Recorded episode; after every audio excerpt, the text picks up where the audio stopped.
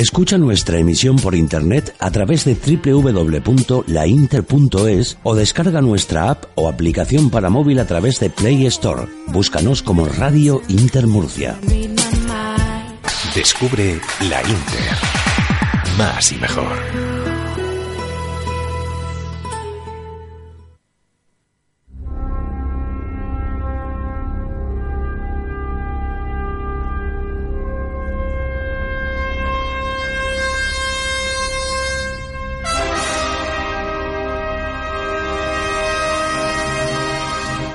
¿Estamos solos en el universo?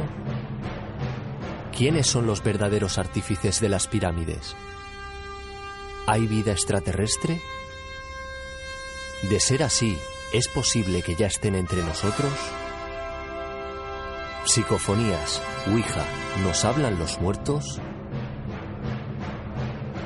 Némesis Radio, viajando a lo desconocido, sobrepasando el horizonte de la conciencia. Programa dirigido y presentado por Antonio Pérez y José Antonio Martínez.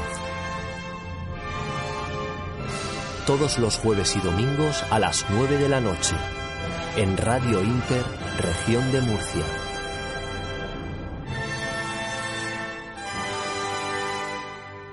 Némesis Radio.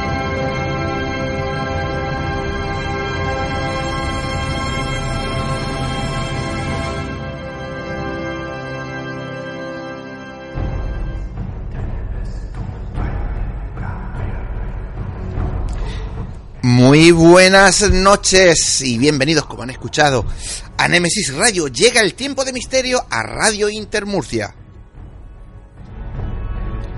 Con casi dos horitas por delante para compartir y disfrutar con todos vosotros del misterio, de lo insólito, de lo extraño, de lo ignoto, de enigmas, misterios y de todos esos fenómenos que de momento no pueden ser explicados por la ciencia.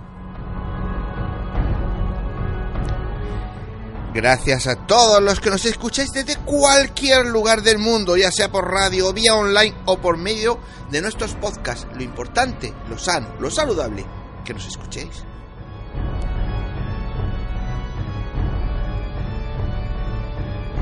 Pues ya os digo, no perdéis la costumbre de escucharnos porque es saludable. Si es que hasta lo recomiendan los médicos. Así que quedaros con nosotros. Que seguro os va a merecer la pena una semana más y si no, después lo dirá José Antonio. A los mandos técnicos de control, un casi mago, casi, de la tecnología, David García. Y ante los micrófonos, el insufrible José Antonio Martínez y el primor, Antonio Pérez, que soy yo.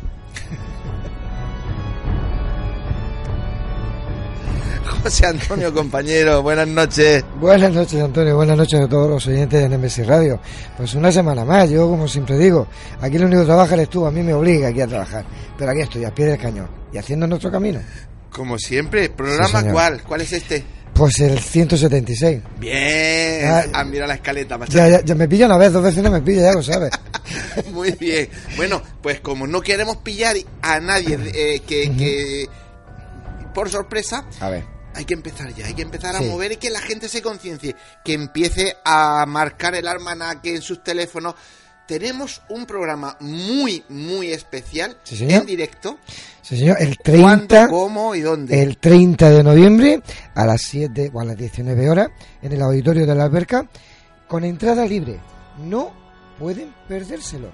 Tienen que estar. Tienen que ir y tienen que correr la voz. Efectivamente, tenemos que, como siempre, llenar el auditorio. Ya sabéis que será un programa muy, muy, yo siempre digo lo mismo y, me tomaréis por pesar, pero es la realidad. un programa muy especial en el que abordaremos, entre otros muchos temas, pues eh, ya sabéis, eh, la investigación en Casas Encantadas, escucharemos historias, cuentos, leyendas, pondremos psicofonías. Pues bueno, hablarlo con vuestros amigos y parejas porque no me diréis que no es un planazo para un sábado por la tarde. Sí, señor, y además tiene que ser valiente para escuchar eso. Y además, bueno, pues después de terminar, es una hora muy buena y una hora estupenda para irse y comentar todo lo que ha pasado esa noche. Efectivamente. Así que ya sabéis, ¿cuándo pasa eso, José Antonio? Volvemos otra vez. Sí, señor, la fecha. 30 de noviembre a las 19 horas en el auditorio de la alberca. No se lo pueden perder. Pues ya sabéis, a apuntarlo. Dicho eso, José Antonio, vamos ya Vamos con los vamos. contenidos del programa.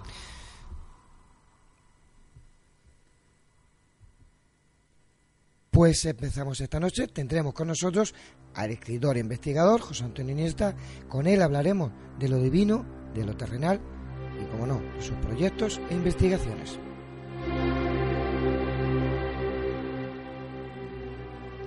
La noticia de Nemesis Radio, nuestro compañero Paco Torres, nos pondrá al día de cómo está el mundo del misterio. En historias, cuentos y leyendas, esta noche nuestra compañera, nuestra compañera Davina Fernández nos relatará la ejecución de María, reina de Escocia.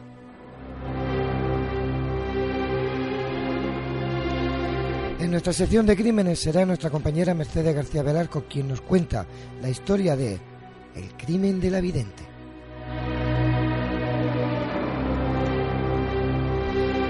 Y en nuestro debate, como no podía ser menos, el diluvio, el diluvio universal. Ni más ni menos, no pueden perdérselo.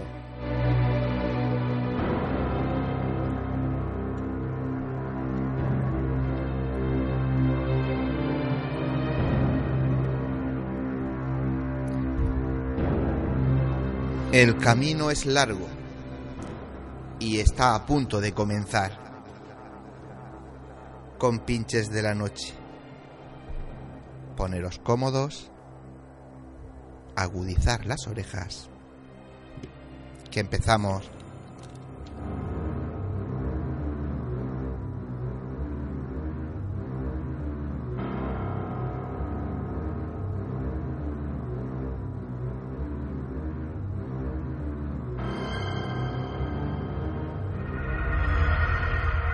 Si quieres realizarnos una pregunta, cualquier duda o aclaración, toma nota de nuestro WhatsApp 642 632 502. Némesis Radio, tu programa de misterio.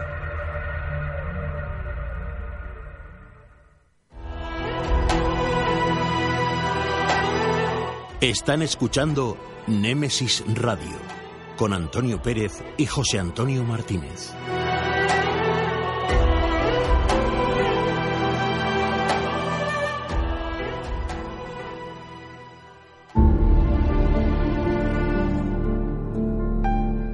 Entrevistas, conocimientos, inteligencia, experiencia. Iniciamos la entrevista de la semana.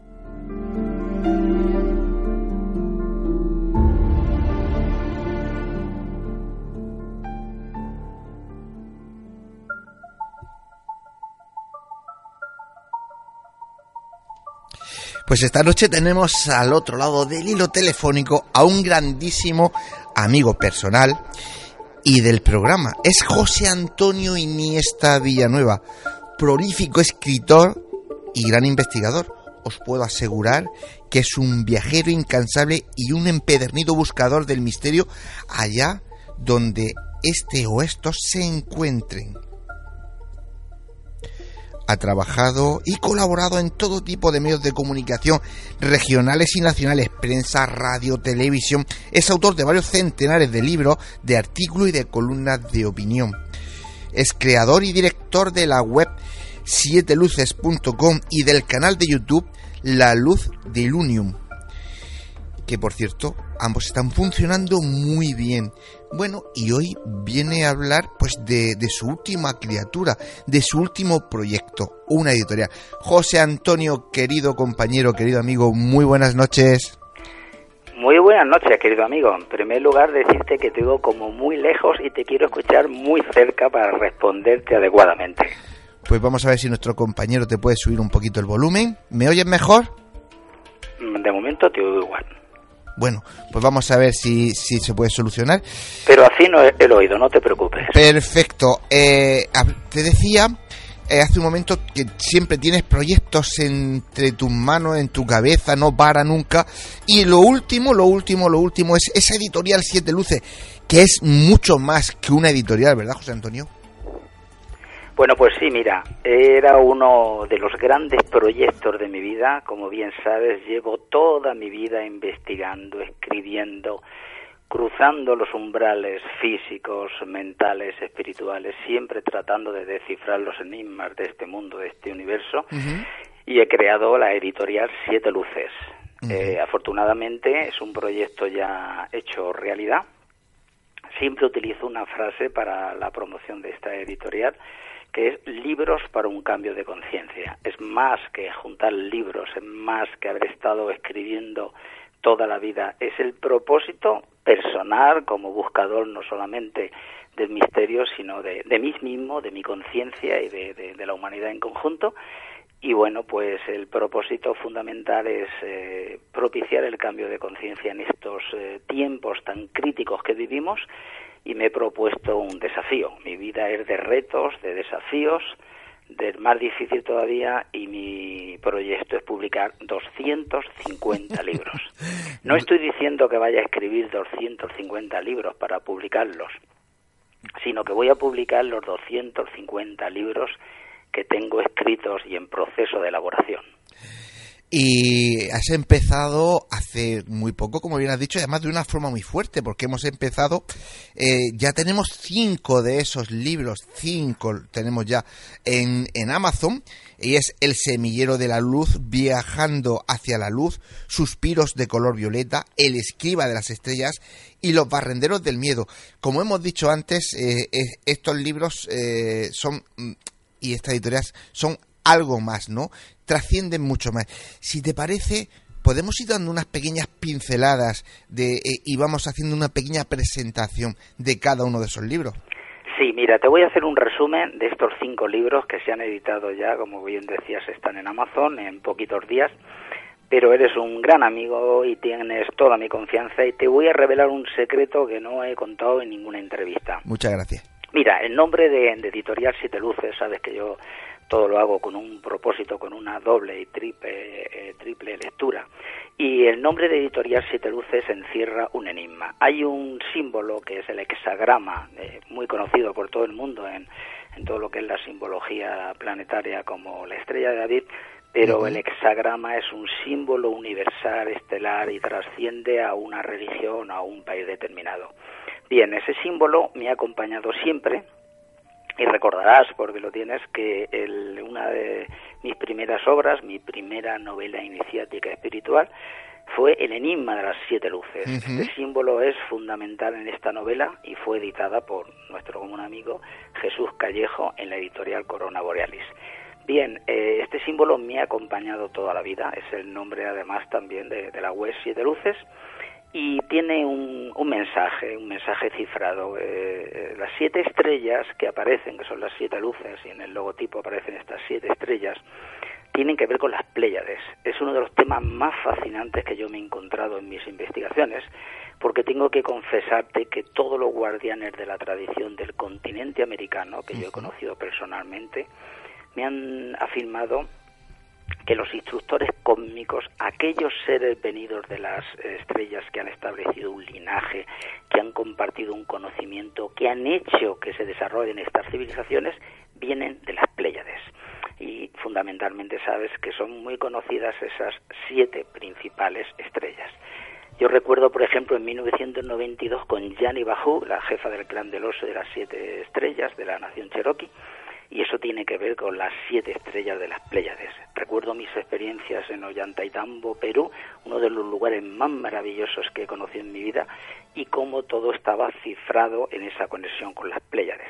¿Qué te voy a decir de, de, mis hermanos mayas? Porque así los considero, porque fui iniciado en el linaje maya, entre infinidad de cosas que no conocen los investigadores ni, ni, ni la gente en general y bueno, una de mis grandes experiencias, de mis más grandiosas experiencias, tuvo lugar en la pirámide de Kukulcán en Chichen Itza, donde por primera vez, y lo afirmo con rotundidad porque estábamos cuatro personas y lo vimos físicamente, por primera vez vi abrirse una puerta dimensional. Sé con toda la rotundidad del mundo que tiene que ver con, con las Pléyades y entonces fíjate, esas siete estrellas representan eh, nuestra conexión estelar, ¿no? Se considere un mito o una realidad, para mí no es un mito, evidentemente, Y luego, eh, en la parte física que nos une con el planeta, con el cosmos, pues esas siete estrellas son nuestros siete vórtices energéticos, los siete chakras, es decir, la unión de nuestro cuerpo físico con las estrellas, con el cosmos. Y encima, esto podríamos entenderlo como una casualidad o uno de esos azares de, la existencia, pues mi ciudad, mi pueblo, eh, que nací aquí y lo vivo con toda la pasión del mundo, que es Ellín, el escudo, el escudo tiene siete estrellas. Imagínate eh, qué importante es para mí esta simbología. Y luego, en cuanto a los cinco libros, pues te puedo decir someramente que Suspiros de color violeta está compuesto por trece relatos con un prólogo de Jesús Callejo, que ya lo he nombrado, y quiero despejar algunas dudas para los lectores, aunque algunos piensen que son relatos de ficción, porque yo soy eh, en la médula escritor e investigador. Y estos 250 libros que voy a publicar, eh, pues están escritos en todos los géneros menos el, el teatro, menos teatro, en todos los géneros habido y por haber.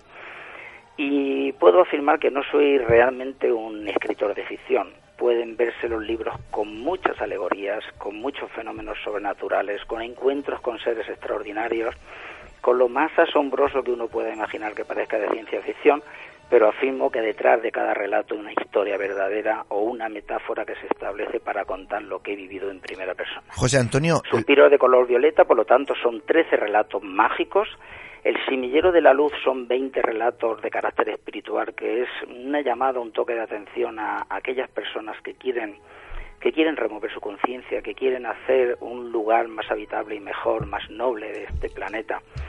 Y viajando hacia la luz, mm, te voy a revelar en esta noche, que poca gente lo conoce todavía, está formado por 52 capítulos que son cuatro ondas encantadas de, de 13 el 13 es un número sagrado en toda la cosmogonía de, América y fundamentalmente para los mayas. Y este libro, y lo digo así con rotundidad, es un encargo. Yo no me propuse para nada escribir este libro, pero te voy a revelar algo muy especial. Una de las cosas más enigmáticas que me han pasado en mi trayectoria como escritor e investigador es que determinadas personas que no se conocen entre sí desde los lugares más remotos del planeta me llamen, se pongan en contacto conmigo por los más diversos medios para decirme que seres de las estrellas, que seres de luz, que seres desencarnados, que seres de aquello que parece imposible, pues eh, me quieren transmitir un cierto mensaje. Lo increíble, por más sorprendente que parezca, es que todos los mensajes tienen una coherencia y se corresponden entre sí. Y estas personas que me llamaron desde distintos lugares de España y del mundo, pues me hablaban de que tenía que escribir un libro viajando hacia la luz para ayudar a aquellas personas no malas, pero sí perdidas, que de alguna forma habían venido a este mundo a cumplir una misión, pero no sabían cómo hacerlo. Imagínate lo que te estoy contando, lo digo afirmándolo con toda la tranquilidad del mundo porque mi mente es tan objetiva como la de cualquiera, racional, y un escritor y periodista tiene que valerse fundamentalmente por datos y por lo que corrobora y por más sorprendente que parezca, así es. Y ya termino diciéndote que El escriba de las estrellas es una historia ambientada hace miles de años, un anciano que al final de su vida rememora lo que ha sido su andadura como místico, como eremita, y aborda todos esos temas que tú pones eh, continuamente a través de las ondas sobre la mesa, ¿no? Y luego Los barrenderos del miedo, te debo que confesar que es una novela que me apasiona, aunque yo sea el autor, estoy revisando todos los libros mm, estas últimas semanas para editarse, y me sobrecoge porque habla de los tiempos que vivimos, de los eh, tiempos críticos en un mundo en el que hay una oscuridad soterrada que no se conoce, que tiene mil nombres, pero que realmente no se le conoce el rostro y que hay que luchar contra ella, pero nunca haciéndolo con la estrategia que esta oscuridad utiliza. Es una novela que aborda el tema de siete barrenderos, que aparte de barrer las calles, pretende barrer el miedo, porque ya te afirmo, y tú lo sabes perfectamente, y mucha gente que nos escucha, que la herramienta fundamental de esos oscuros para bloquear la humanidad ha sido siempre el miedo. Pues eh, eh, hay una cosa que yo quiero resaltar sobre todo esta noche en esta, en esta entrevista, porque eh, estamos hablando con una persona con conocimiento de causa. Es decir, José Antonio Iniesta en su trayectoria ha hecho muchos viajes por el mundo y, y está plagado de encuentros con distintos chamanes y puertas dimensionales. Y como él dice, que alguien le escribe, pero también te has encontrado a esos seres, eh, iba a decirte por causalidad, sí, seguro que es por eso, en esos diferentes lugares y siempre con mensajes que tenían algo que ver directamente contigo y que enlazaban con otra serie de chamanes y con otra serie de circunstancias y de seres, porque al fin y al cabo eh, estamos hablando, pues eso, ¿no? Del resurgir del cambio de la conciencia, ¿verdad, José Antonio? Totalmente de acuerdo.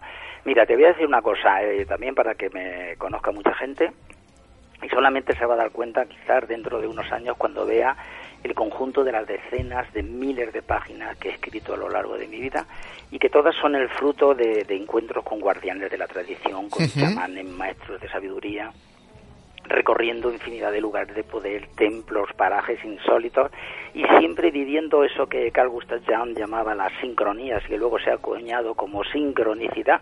Y el mayor misterio de mi vida ha sido mm, entender, tratar de comprender cómo yo, una persona que se considera absolutamente sencilla, como decimos en mi tierra, que es en el fondo la tuya, este reino de Murcia en el que estuvo Ellín y que ahora mismo es tu tierra, aunque yo sea de La Mancha, por estas ironías de los azares, pero como decimos campechanamente, yo me siento más sencillo que el mecanismo de un botijo.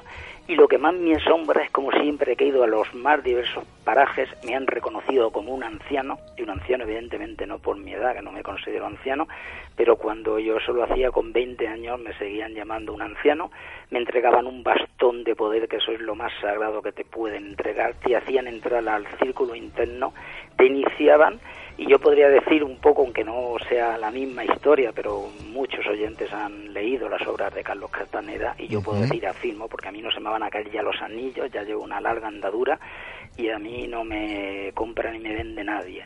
Y entonces mi ética está por encima de todo y evidentemente tengo mi filosofía de vida, pero mm, la doctrina, esa forma de entender la humanidad, el cosmos, la Tierra, que más se acerca a lo que yo entiendo es el chamanismo y, he encontrado una coherencia absoluta en esos seres increíbles que guardan un conocimiento asombroso y tengo que afirmar que yo no me he dedicado al misterio por curiosidad, sino que he tratado de corroborar aquello que me pasaba. Nunca he hablado de eso, pero te puedo decir que antes de que tuviera yo un año, apenas caminaba yo, gateaba, y yo tenía plena conciencia, recuerdo una historia cuando me eh, ponían cajas de cerillas en el interior de los ladrillos del 9 de una chimenea de la casa de la calle Virgen 5 del barrio del Judío de Gina, Albacete, Castilla-La Mancha, España, y yo recuerdo perfectamente que sabía con absoluta certeza que había venido a encontrar en esos eh, escondrijos el misterio. Con siete años, querido amigo Antonio, yo ya hacía una labor antropológica de recopilar piezas etnográficas con siete años, documentos,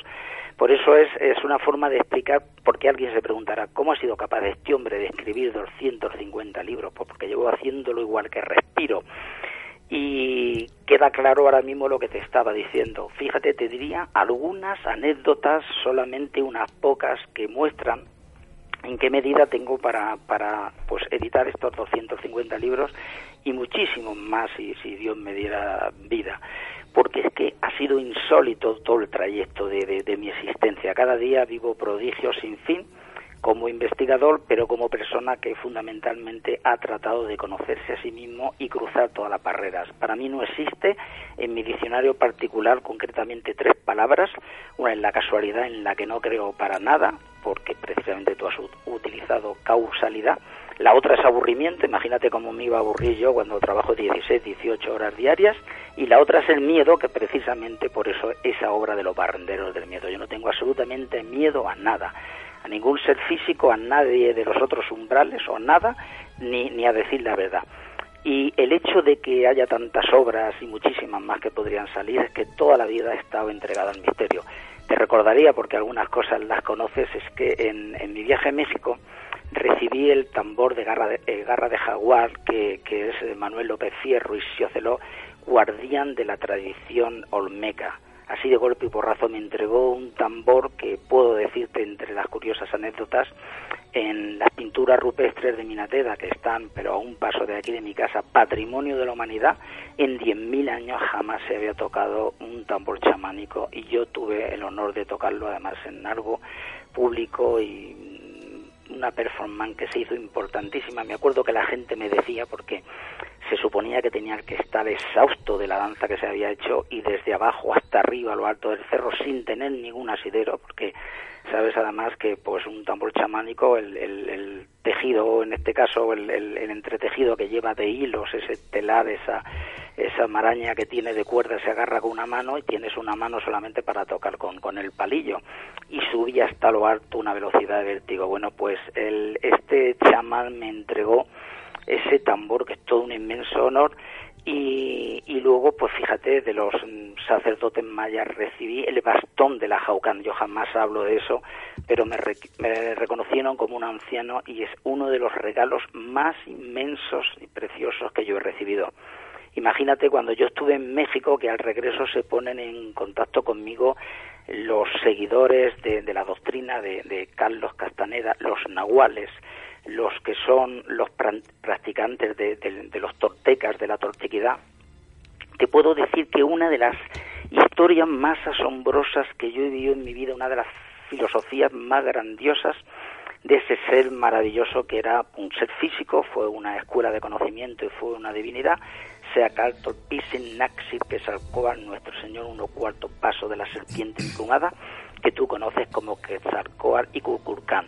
Imagínate un manchego, un hellinero que de pronto llega a México, es recibido como un anciano, como una persona que es conocida, que le invitan a, participar en el círculo interno. Yo me quedo sobrecogido porque lo que me sorprendió es que me conocían más que yo a mí mismo. Fíjate, Enrique de Vicente, nuestro gran amigo, fue el que me pidió en 2012 que escribiera un libro sobre las profecías mayas que se tituló Más allá de 2012, Profecía de los Ancestros Mayas.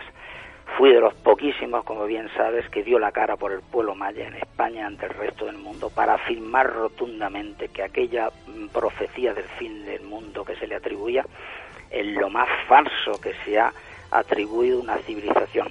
No solamente es mentira, no solamente es un infundio, es toda una campaña de, de, de Mm, de oscurecimiento hacia una de las grandes filosofías y sabidurías del planeta, sino que el pueblo maya, si por algo se caracteriza, es por tener un concepto cíclico de la existencia. Imagínate que he descubierto lugares de poder como los petroglifos del Cenajo con 4.000 años de antigüedad.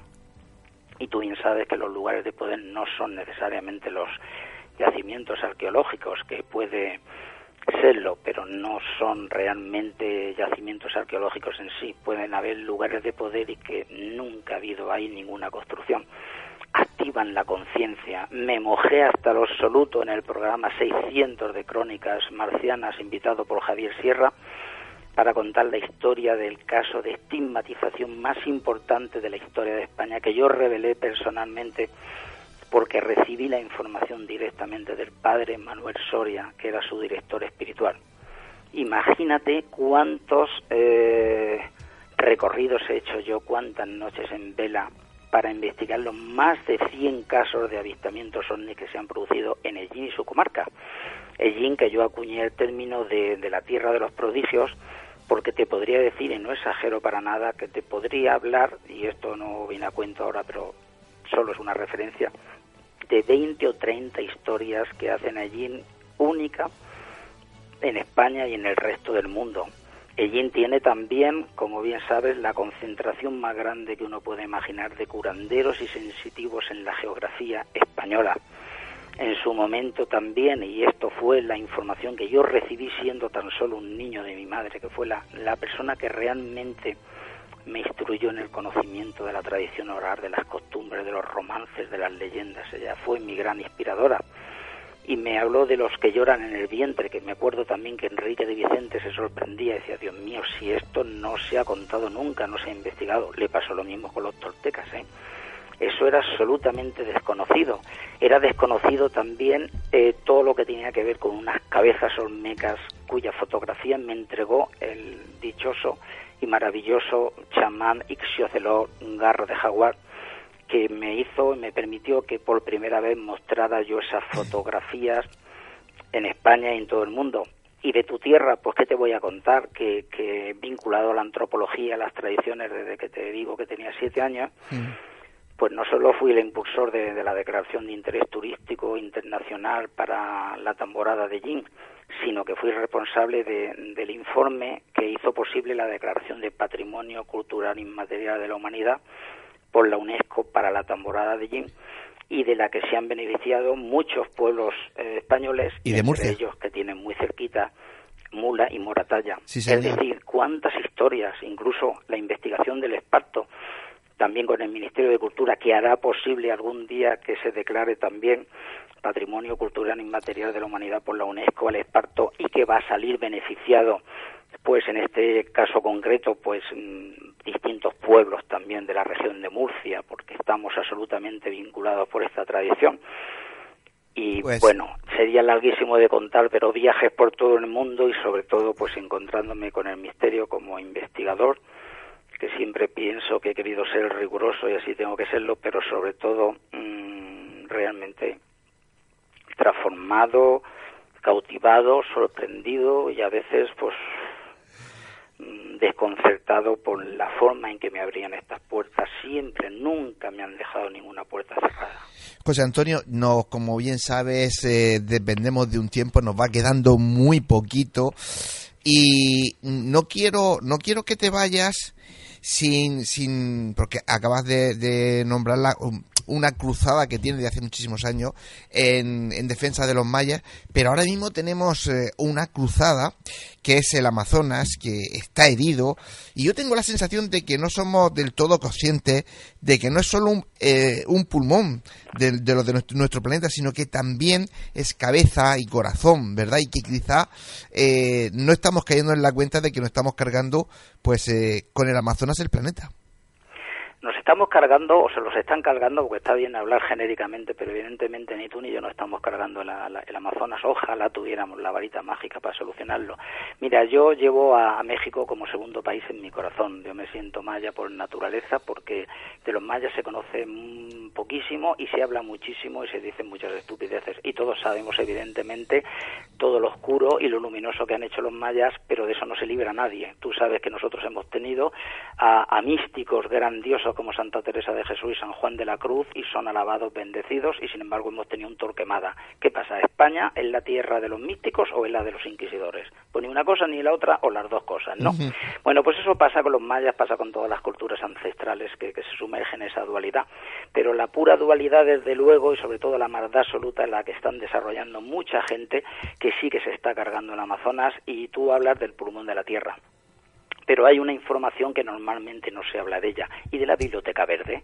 Mira, es verdad que empresas ganaderas están intentando deforestar totalmente el Amazonas para tener más territorio, siempre por la dichosa carne del ganado, que eso sería muy largo de, de- contar, lo que afecta a la salud de los seres humanos, a la contaminación, pero sobre todo cuando en un momento determinado supone un ecocidio, eso no se puede permitir, la destrucción de miles y miles de especies vegetales y animales. Eh, la avaricia suprema por aprovecharse de maderas muy valiosas, ¿no? pero que forman parte de un ecosistema de millones de años, y luego la explotación de minerales. Eso es horrible y se está creando un ecocidio en la destrucción de, la ecología del, del Amazonas, que evidentemente es el pulmón de la Tierra, y si se destruye, eso va a ser ya la puntilla para el planeta Tierra, para Madre Tierra, Pachamama Gaia. Pero te voy a decir una cosa, eh, en esta ocasión, y nunca mejor dicho, eh, los árboles nos impiden ver el bosque. Mira, yo estuve en el 2004, he tenido la oportunidad que se me abrieran también las puertas de la verdadera conciencia del Amazonas y tengo no una hipótesis, sino que es una certeza y te lo podría decir con pruebas evidentes porque yo me he encontrado a las 4 de la mañana en un aeropuerto y me he encontrado con una persona con, con una cara de, de, de, de- neonazi tremendo, con mi pasaporte abanicándose, amenazando a los indios, hablando de ellos, lanzando injurias y sorprendentemente yo no lo había dicho ni por qué motivo estaba en Brasil. Lo que yo escuché, las frases y, la terminología que yo escuché, es la que estoy escuchando ahora mismo en los discursos de Bolsonaro y de su estirpe, ¿no? Pero ahora te voy a decir una cosa con toda la claridad. Mm, Tengo bastante Facebook, uno de ellos dedicado a las culturas nativas de la tierra, en defensa genéricamente de todas las culturas nativas de las que me siento uno porque las llevo en el corazón y han influido fundamentalmente en lo que es mi vida, mi proyecto y mi futuro, y un Facebook dedicado al Amazonas, Salvaremos el Amazonas. Y voy a hacer una afirmación rotunda. Evidentemente todo esto es el motivo, pero hay mucho más. Hay unos seres que se llaman los controladores, hay gente que se llama, pues, en parte, de, digamos, de un consorcio, la gente conoce con estas eh, nomenclaturas o etimologías o formas de definir, saben que hay grandes corporaciones del crimen a nivel mundial que no se les ve la cara, y te puedo asegurar, porque tengo pruebas como ocurrió en el genocidio de Guatemala, como ha ocurrido con ese infundio de atribuirles el fin del mundo como profecía a los mayas, que jamás han dicho eso, está absolutamente claro y solamente hay que ver las la noticias que hay una campaña sistemática en todo el planeta para acabar con las culturas nativas. Están matando a los activistas, están matando a todos los defensores de las culturas nativas. Y tú te preguntarás, ¿por qué es esto? Pues mira, un gran guardián de la tradición maya de Guatemala me dijo, José Antonio dice, cuando se produjo el genocidio de Guatemala, cada vez que entraban a un pueblo, lo primero que preguntaban eran dónde estaban los ancianos. No estaban preguntando por los ancianos del hogar de pensionistas, su vida es tan valiosa como cualquiera. Estaban hablando de los ancianos, los que realmente son los consejos de ancianos. ¿Por qué? Porque en todo el planeta, querido amigo Antonio, lo que se quiere es acabar con aquellos que legítimamente están reclamando y defendiendo sus territorios, porque ellos son los que sostienen la energía de la tierra, porque son los que tienen una voz libre, porque son los que realmente conocen el conocimiento de la madre tierra. Y ahora te voy a decir con absoluta claridad, en mi viaje al Amazonas tuvo como propósito conocer lo que es la abuelita, el santo daime, la ayahuasca. Digo públicamente y lo diría a los cuatro vientos, y porque no hay más, que la ayahuasca es uno de los grandes conocimientos de la humanidad. Algún día, cuando quieras, estoy a tu disposición para hablar y contarte las verdades de la ayahuasca. Pues sí, señor. Pero no solo de la ayahuasca, del cambó, lo que descubrieron los indios catuquina, lo que descubrieron tantos indios, aquello que yo te decía un día en una conversación de lo que serían las burbujas de quinta dimensión, es decir, espacio donde vives el auténtico milagro, el prodigio, donde se reserva todo el conocimiento para los tiempos futuros de la humanidad. Cualquier persona que tenga la capacidad, el atrevimiento, la valentía de acceder a esos umbrales, se puede encontrar con toda la información que hace posible que día de mañana, sea cual sea la catástrofe que se produzca en el planeta, nosotros podamos acceder al conocimiento, a los bancos de datos de la memoria del planeta, lo que se llama y conocen los místicos como los archivos acásicos, que es una absoluta realidad. Algún día entre esos 250 libros aparecerá uno que tiene 1200 páginas que hablo de cómo recibo la información de la memoria de la, de la, humanidad a través de esos guardianes de los archivos acásicos. Y lo digo con toda la rotundidad. Es decir, lo que se quiere acabar es con los pilares de la tierra, con los auténticos guardianes de la tradición. A esos seres me debo con todo el corazón porque lo que viví yo allí no se puede escribir ni en un libro ni en mil libros. Y te digo una cosa, antes muerto que de rodillas, tanto ellos como yo, como cualquier persona con un compromiso. Querido José Antonio. con mi vida si hiciera falta. Ese es el gran propósito de toda estrategia de desolación que se queda en lo fácil, en lo más cercano, como la avaricia suprema, pero en lo curto, lo que no llega a nadie, en acabar con los grandes guardianes de la tradición de todo el planeta. Vale, pues eh, querido José Antonio, eh, eh, sé que nos quedamos como siempre que, nos juntamos, como siempre que hablamos, eh, nos quedamos a medias, pero es que no nos queda más tiempo. Tenemos que volver porque, mmm, como bien sabes, todo el tema del Amazonas, todo el tema de esos guardianes, de esa quinta, quinta esfera, es muy interesante. Así que te aseguro que próximamente volveremos. Esta noche no tenemos tiempo para más. Solo recordar, Editorial Siete Luces, El Semillero de la Luz, Viajando hacia la Luz, Suspiros de color violeta, El Esquiva de las Estrellas y Los Barrenderos del Miedo. Ya lo podéis encontrar en Amazon, van a seguir saliendo. Seguir a José Antonio Iniesta, a su web Siete Luces, porque nunca deje indiferente a nadie y de verdad el mensaje que, que, que lanza yo creo que es muy necesario en los días que estamos viviendo y en los tiempos que estamos viviendo. Querido amigo, que como siempre un placer escucharte y muchísimas, gracias por compartir. Mm, a tu disposición enteramente y un abrazo para ti y para todo tu equipo. Muchas gracias. A ti, José Antonio. Buenas noches, amigo. Buenas noches.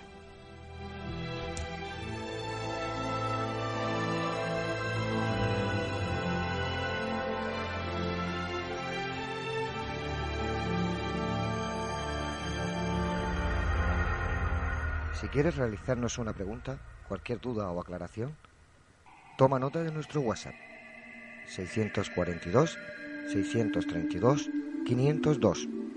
Némesis Radio, tu programa de misterio.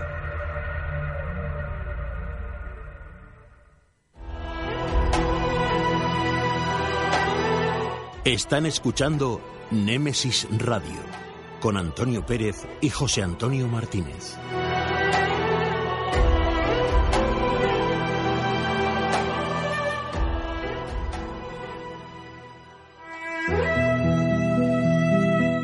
Las noticias de Némesis Radio.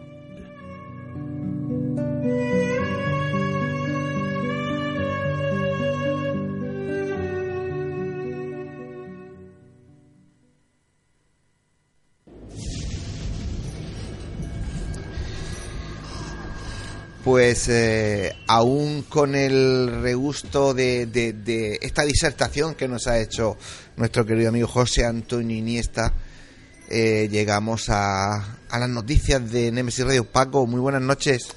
Hola compañeros, muy buenas noches. Hola Paco, buenas noches.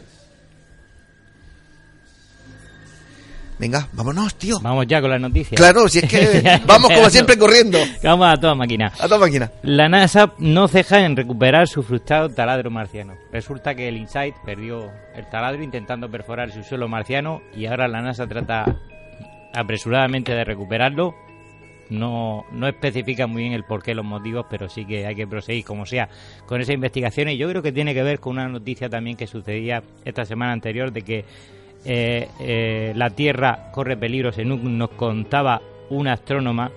Eh, antes de que sea antes de que sea tarde nos tenemos que ir a Marte y nos acechan peligros como impactos de meteoritos, brotes de rayos gamma o tormentas solares. Por lo tanto, convendría, según nos comentaban, eh, dado que el planeta está en peligro de sufrir cualquiera de estas otras catástrofes, de, de, irnos para allá, según opina Verónica Sliwa, científica polaca del planetario del Centro Científico Copérnico de Varsovia.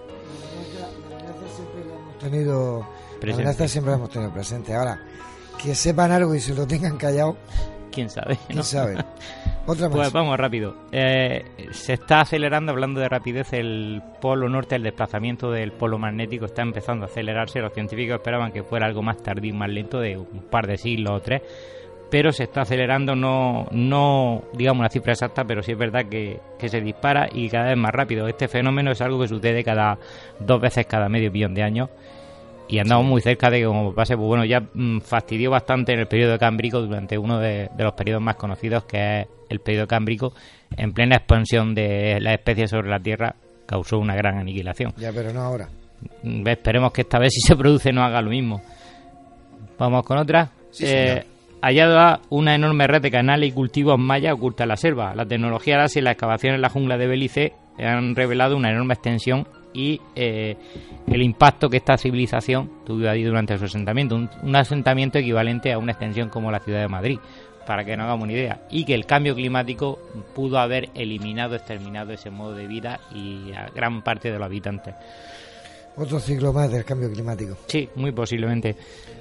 Vamos con otra. Otra sí. Que pues Europa se ha decidido por fin, después de muchas décadas, a, al igual que el nazismo había sido condenado a condenar el comunismo, y esto es interesante porque ha sido una de las mayores masacres de vida humana, de modo injustificada como el nazismo, en la historia de Europa. Así que esta vez pues, ha tomado parte en una reunión de, de, en el Congreso Europeo para, para decidir condenarlo de modo contundente a lo largo de, de todo el territorio europeo.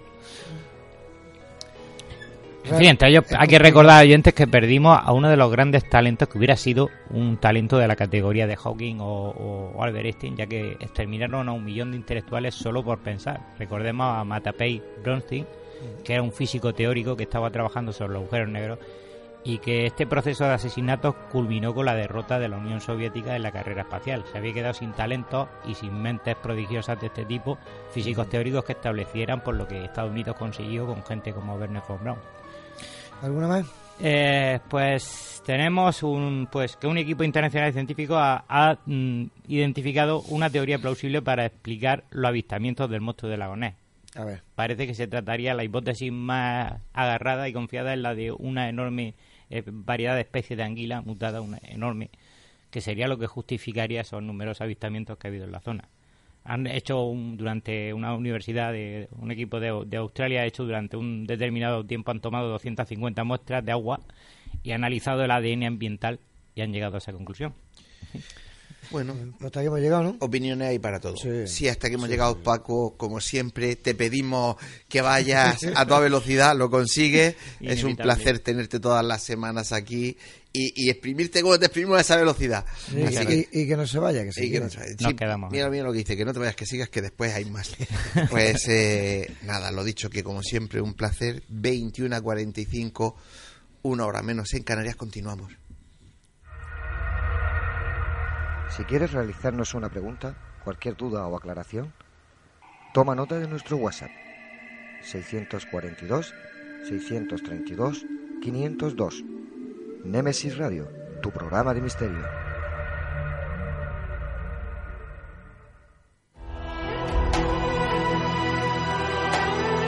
Están escuchando Némesis Radio con Antonio Pérez y José Antonio Martínez.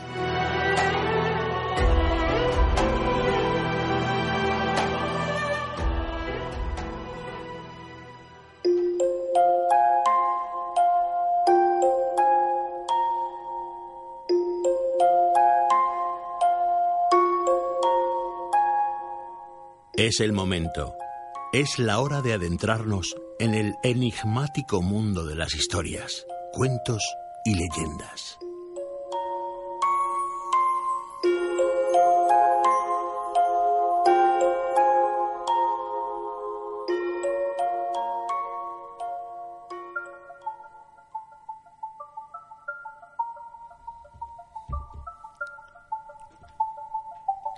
Pues eh, ya estamos en una... Yo siempre digo que es una de las secciones que, que más me gustan. En esta de historias, cuentos y leyendas, aunque esta noche exactamente no sé lo que lo que Davi- Davinia, que buenas noches. Buenas noches. ¿Qué? ¿Cómo que no sabes? No exactamente es una historia, es un cuento, es una leyenda, ¿qué es esto? Esto, esto es historia pura. Historia pura. Vamos a hablar primero de esa pasión que ha tenido siempre el ser humano por adentrarse en, en sus propios horrores y cómo eso acabó desembocando en la primera escena de terror de la historia en el nacimiento del cine. Vamos a ver en qué estaba basado y cómo surgió. Bueno, pues eh, nosotros como siempre innovando, así que pues eh, cuando David quiera ponerte un poco de música, vamos con, con- con ese relato. Vamos.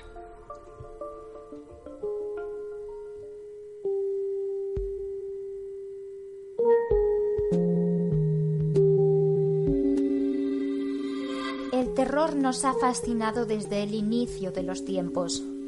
Toda la historia del ser humano hemos jugado a ser más fuertes que el miedo, adentrándonos en lugares oscuros, sobresaltando a las crías de los primeros Homo sapiens sapiens y acercándonos a un depredador terrible como el lobo, hasta conseguir domarlo en un pacífico y cariñoso perro.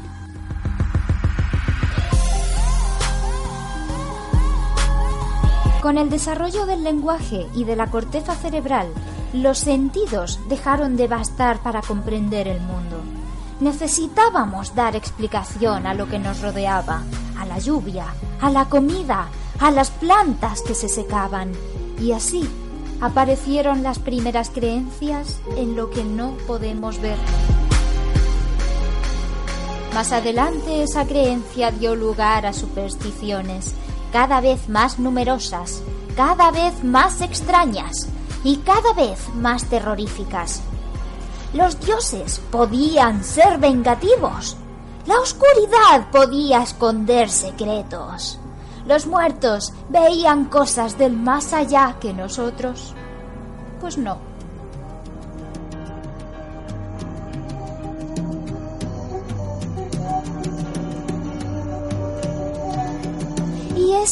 Interés por aquello que podía dañarnos siguió creciendo.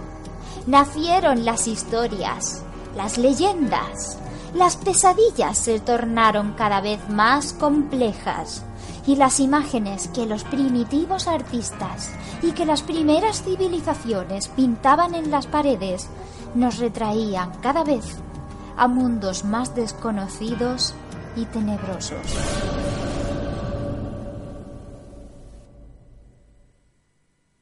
Lo que estamos contando sucedió a lo largo de la prehistoria y el inicio de la historia del ser humano.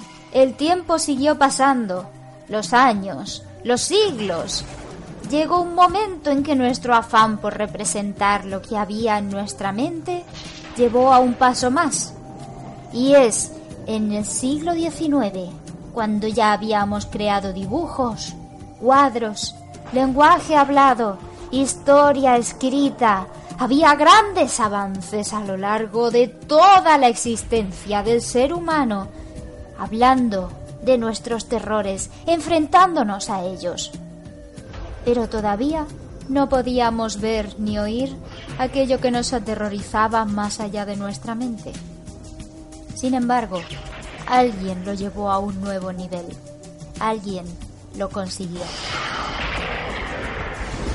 Estamos en el año 1892. El romanticismo. El gótico. La era victoriana de hombres con largos abrigos oscuros y mujeres de ajustados vestidos rectos.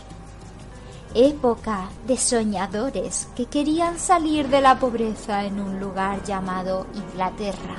Años de fama para Jack el Destripador las primeras páginas de Drácula estaban surgiendo en la mente de Bram Stoker. La suciedad y la prostitución se arremolinaban en cada calle adoquinada por toda Europa. Y este año hubo un hombre que fue el encargado de llevar a una nueva representación nunca antes vista las imágenes terroríficas que el ser humano había tenido desde sus inicios en la mente, en los dibujos, en todos sus textos. Un hombre llamado Alfred Clark, que había dejado su Bretaña natal y se había mudado a Estados Unidos. Un hombre que allí había conocido a otro gran genio de su época, Thomas Edison, y juntos habían decidido lograr algo jamás conseguido antes por el ser humano, poner imágenes en movimiento que expresaran una escena de terror. Alfred no había cesado en ese empeño desde hacía décadas. Tenía una gran compañía de gramófonos y en 1892 comenzó a construir junto a Edison una pequeña cabaña de madera a la que llamaron Black Maria.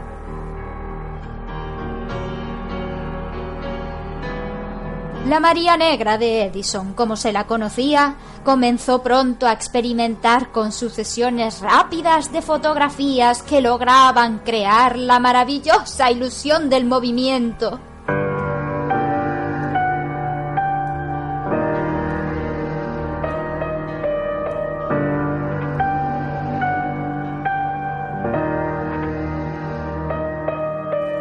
Y cuando esto funcionaba, a Alfred Clark, el británico de genio creativo, le interesó especialmente un momento de la historia que quiso representar en sus imágenes en movimiento. Un momento de gran impacto que nos recuerda a todos esa pasión del ser humano por el morbo, por el miedo y por nuestro lado más oscuro.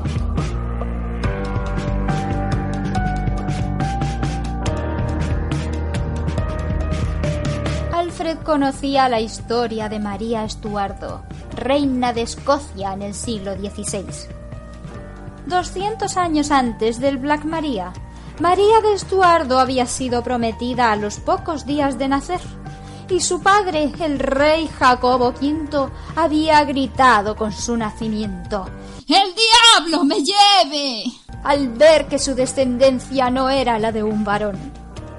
María había crecido entre promesas de matrimonio que la alejaron de su madre siendo una niña. Y esas promesas solo le permitieron volver a su lado después de que la mujer estuviera muerta. Sus feligreses no la querían porque permitía la convivencia entre protestantes y católicos. Y la realeza tampoco la quería por el gran poder que ostentaba y por el horrendo de su marido, Lord Ranley. Ranley, de alguna manera, y como suele suceder en las clases altas, apareció un día muerto.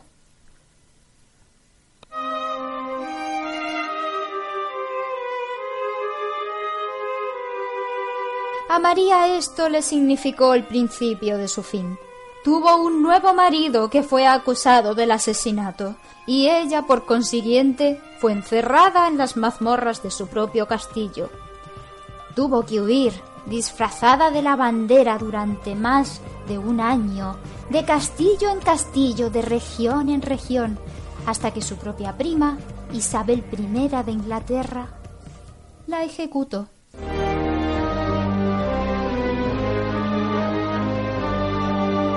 Años después, su cadáver fue trasladado junto al de su prima y ahora, en una sala común, reposan unidas para siempre.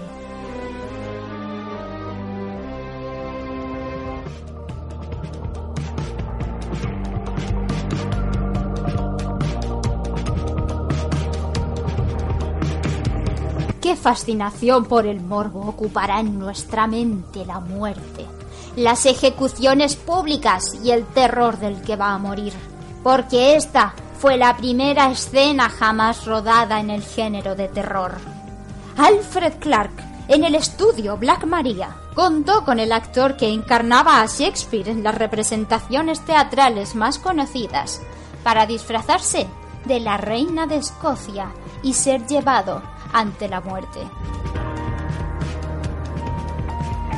Cambiando al actor por un muñeco en el momento exacto, la reina María de Estuardo, reina de Escocia, fue decapitada en el film, acción que sucede en 18 segundos, cuando el verdugo después de cortarle la cabeza con un hacha, ante el sobresalto natural y nada representado de todos los presentes, el verdugo coge victorioso la cabeza de la reina y la levanta para que todos la vean.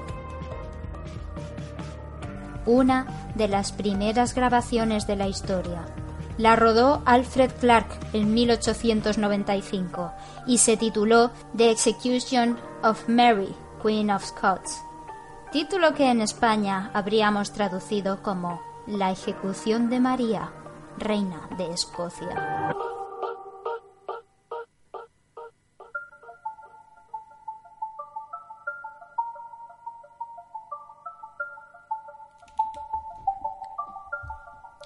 Pues eh, la verdad que está muy bien, Davinia.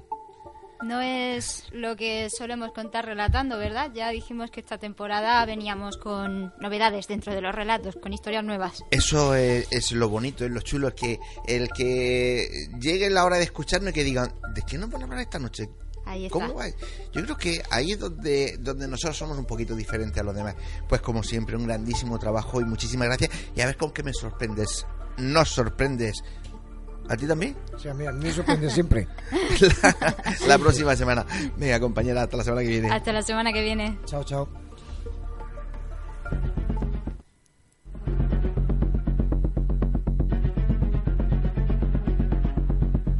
Hablemos de crímenes en Némesis Radio.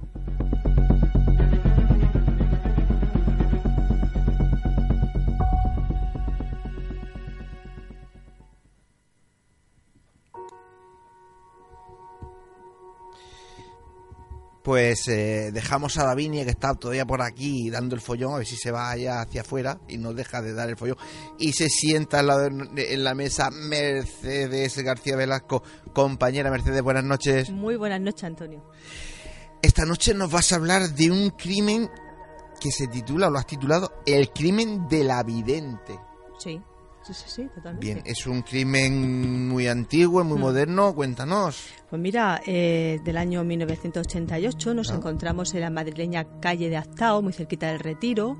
Eh, estamos en la calle, en el bloque 44 concretamente, en el, en el estudio número 10, donde una señora, María Blanca Suárez González, que curiosamente lleva los apellidos de dos políticos españoles, y bueno, ella tiene 69 años Ujú. y esa tarde, como muchas otras tardes, pues eh, le espera en camisón, le espera en camisón la visita de otra señora, que bueno, presuntamente es su amante. Esa tarde ha hecho un hueco en, en visi- en las visitas que suele hacer de personas que recibe diariamente a las que lee el futuro en los pozos del café algo muy curioso, porque el nombre es cafeomancia, una mancia muy antigua eh, de adivinación a través de los pozos. La persona se bebe el café y entonces en esos pozos se puede adivinar el futuro o bien se vuelca y en esos pozos que quedan en el plato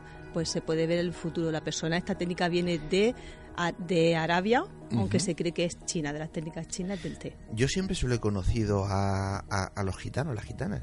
También. A las brujas, a las que se, se denominaban brujas eh, gitanas. También, también. No sé exactamente dónde verá, pero yo, mm, será por nuestra cultura, por nuestro país, siempre han sido ellas. También. Bueno, eh, en ese momento suena el timbre y ambas, ambas señoras se sientan a tomar algún refrigerio. Eh, la persona es conocida de esta señora, de María Blanca, y en un momento dado, cuando la vidente eh, se gira y se posiciona detrás de esta señora, pues eh, la invitada saca una mano de alférez de 40 centímetros de su bolso y comienza a darle golpe- golpes en la cabeza, en, en concreto 24 golpes. Tras ello, coge a María Blanca, la arrastra hasta el cuarto de baño y allí con un cuchillo de cocina le corta las muñecas y la deja desangrándose. Es decir, que María Blanca no muere por esos 24 golpes de la mano de alférez, sino que muere desangrada, totalmente desangrada, porque los golpes, los cortes llegan hasta el hueso. Son totalmente brutales. A continuación, la asesina coge una pistola y un sobre con 30.000 pesetas, que era bastante dinero para la época, y eh, abre la puerta, pero el portero que estaba abajo, alertado por los gritos de un vecino que oye gritar a María Blanca, pues sube con una pistola de juguete y le hace cara. La intrusa, con la pistola, que es de verdad, eh, le dice que se dispara, si dispara lo, lo matará y sale corriendo por las escaleras donde le espera un taxi que la había llevado hasta allí y huye. Bueno, eh, como testigo, pues queda eh, un perro. Un perro, una perrita llamada Jackie, que tenía María Blanca, para protegerse. Curiosamente, el perro no ladra, puesto que conoce a la agresora, a la asesina.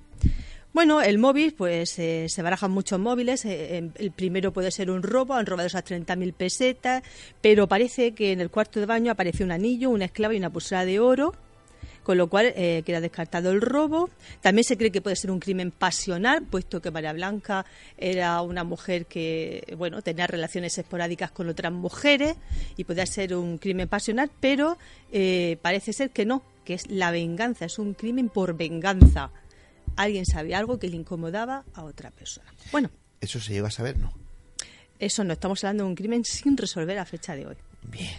Bueno, y bueno, resulta que a los dos meses eh, la policía mientras tanto va dando vueltas con ese taxista que dice que la ha visto y el portero que dice que se quedó con los ojos penetrantes de esa, de esa asesina que se le quedaron grabados a fuego en la mente. Va dando vueltas, como digo, por todos los barrios de Madrid hasta que a los dos meses se detiene a una persona. eh, se trata de Oliva Amparo Casado García, de 50 años, empresaria, viuda y madre de cuatro hijos, quien no coincidía con el perfil eh, que se estaba buscando de esa persona que tenía relaciones esotéricas, esotéricas con esta vidente. Esta mujer, madre de familia, no tenía nada que ver y la culparon porque en el bolso apareció una ristra de ajos y eso se rela- relacionó con temas esotéricos y fue inculpada. La mujer que era inocente, presumiblemente inocente, inocente eh, fue condenada a 20 meses de prisión, que cumplió en dos, en dos prisiones, y finalmente fue liberada por la presunción de inocencia. No había eh, pruebas suficientes que pudieran eh, sostener toda esta culpabilidad y bajo presunción de inocencia fue liberada, después de sufrir un auténtico calvario. Bueno, pues eh, en cuanto al perfil psicológico de esta mujer, pues se sabe que era una mujer que con 30 años ya se había quedado sin marido. Ella presumía de que su marido era un héroe militar cuando en realidad había muerto de una larga enfermedad, que sus hijos eh, se, se, marcharon porque por la vida que llevaba esta mujer.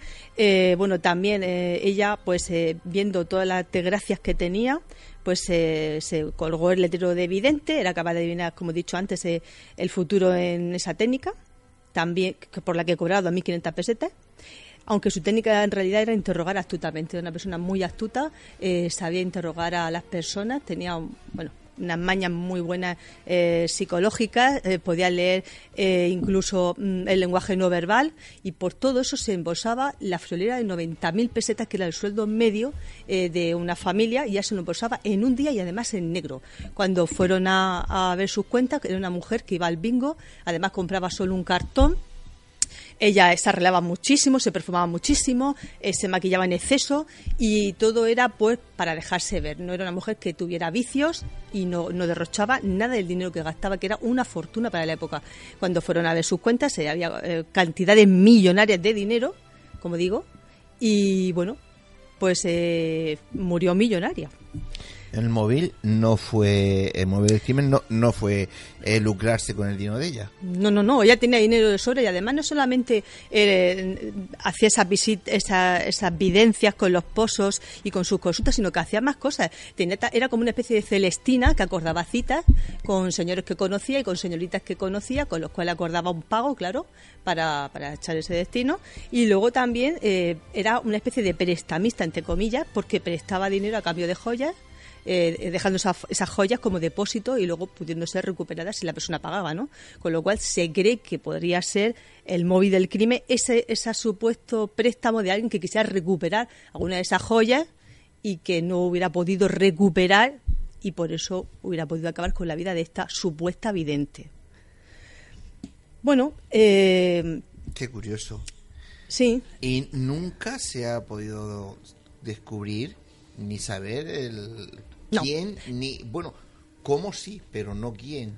Se sabe si era zurdo, si era diestro, y saber alguna. Porque tú sabes que eh, los forenses, según cómo sean los cortes, pueden saber si es una persona muy ducha, es decir, sabe de medicina, no sabe de medicina. Recuerdo Jack el Destribador, que próximamente vamos a tener aquí algo así. Eh, de, ahí, ¿qué cuenta la policía que se Pues mira, la persona que vieron que dijo presumiblemente el portero la descripción física, era de una mujer con la voz muy machonga. Eh, una apariencia de pelo revuelto, ropa estampada, eh, que se rascaba en el taxi insistentemente el tobillo izquierdo y que, bueno, eh, no, no, tenía muy, muy claro si era un hombre, una mujer o un travesti, que fue lo primero que se barajó. Entonces, Sí, un travestido, con lo cual parece que las pruebas forenses, el asesino podía ser diestro, diestro, podía ser zurdo, no estaba muy claro. Pero lo que sí estaba claro y en el juicio se demostró es que no coincidía el perfil de, de Oliva con esta asesina, para nada. Pues eh, muy, es muy curioso. ¿Algún detalle más que dar? Sí, hay pocos eh, datos de, de María Blanca, puesto que era una persona extremadamente celosa con su intimidad no era la típica persona que, pese a dar una imagen pública y hacer un marketing personal extremadamente exitoso, eh, para enriquecerse de esa forma, eh, se diera a conocer por los barrios de Madrid, tuviera charlas animadas en su casa, sino todo lo contrario, una persona muy introvertida, muy solitaria y no le gustaba pues estar eh, hablando con la gente continuamente, era un, un poquito miraba por encima de los demás. En fin, una persona muy reservada, incluso tenía una pistola en casa y un perro por si acaso, y las citas las concertaba siempre con personas que conocía. Pues eh, seguramente por ser tan encriptada ella, eh, nunca se podrá descubrir realmente ni el móvil ni quién y ni, ni nada, precisamente porque era una persona que no se fiaba tampoco de la gente. No, yo voy a dejar una frase de Nietzsche pues muy bien. que dice que las convicciones son más peligrosas, son más peligrosos enemigos de la verdad que las mentiras propias. Pues estoy totalmente de acuerdo. Mercedes, como siempre, un placer escucharte y como le decía antes a Davinia, a ver con qué nos sorprendes la próxima semana. Estamos empezando con un nivel muy alto este año, ¿eh? Sí, sí, sí, Aunque sí. claro, es el nivel que ya tenemos hace mucho tiempo. Ahí está. Pues nada, como siempre, un placer tenerte aquí. A vosotros, encantada. Las eh, 22.08, una hora menos en Canarias. Ahora unos consejos publicitarios y entramos de lleno en el debate.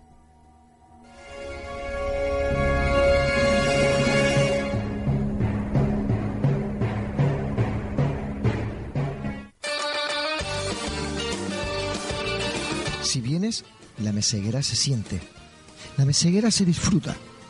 Restaurante y Hotel La Meseguera. Por tradición y calidad, no te la puedes perder. Para reservas, al teléfono 968 840352. En la alberca y en Mazarrón, La Meseguera. Todo un placer para disfrutar y sentir. Grupo La Meseguera.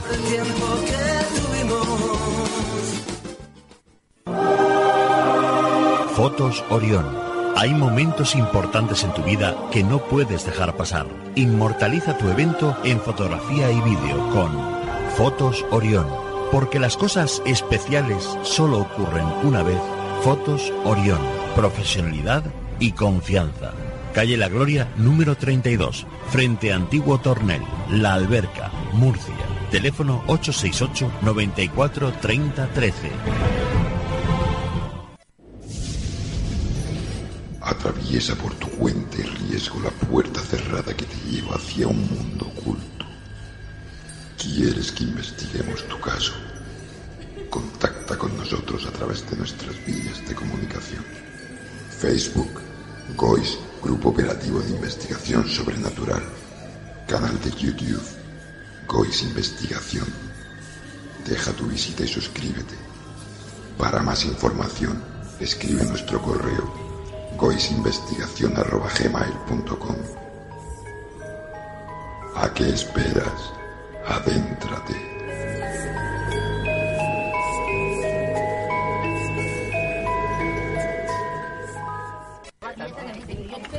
Nemesis Radio. Nemesis Radio. Nemesis Radio. Nemesis Radio. Nemesis Radio. Nemesis Radio. Nemesis Radio. Nemesis Radio.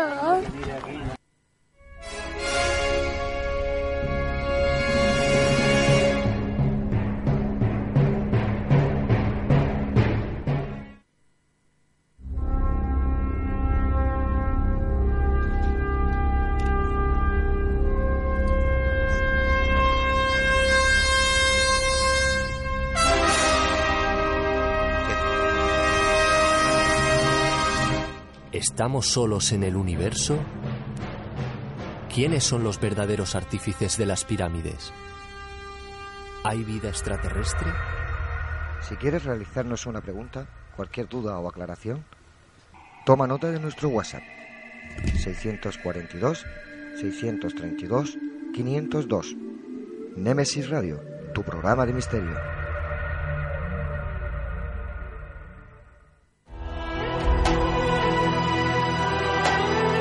Están escuchando Némesis Radio con Antonio Pérez y José Antonio Martínez.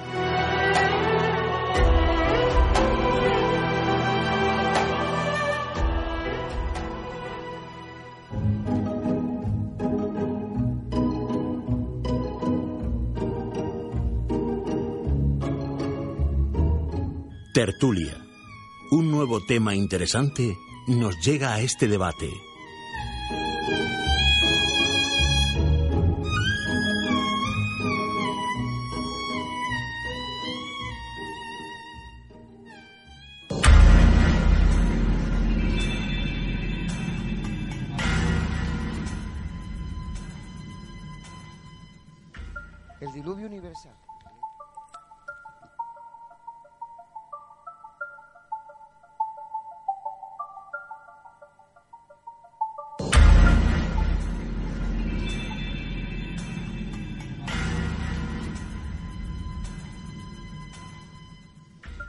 Estamos, a ver si nos aclaramos un poquito.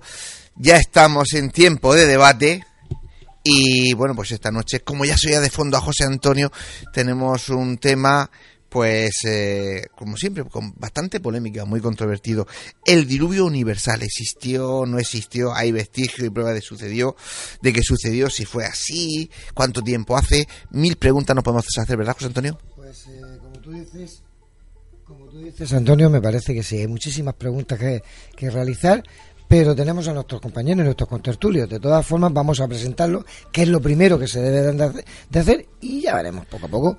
Luis Miñana, buenas noches. Buenas noches. Rubén Cerezo. Buenas noches. Salvador Sandoval, arrímate Muy por ahí. buenas noches. José Ramón Sánchez, buenas noches. Buenas noches. Eh, Paco Torres, buenas noches de nuevo. Buenas noches. Y don Pepe Ben. Muy buenas noches, tengamos. Va a ser lluvioso esta noche. ¿Sí? No. Sí. ¿Te has traído- verá, te has traído- Con tormentas, con tormentas incluidas. ¿Te has traído el flotador? Y agua bendita. Muy bien. El agua bendita ya sé por qué y por aquí. Eh, vamos a ver, vamos a oír esa introducción eh, del tema y a raíz de ahí ponemos ya ese tema encima de la mesa y enseguida podremos hablar, discutir o dar nuestra opinión sobre el diluvio universal. Así que cuando nuestro compañero pueda, música y la introducción.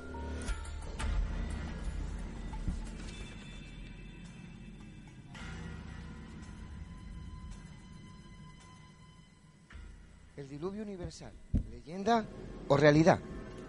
¿Realmente le sucedió a tantas civilizaciones y en diferentes continentes?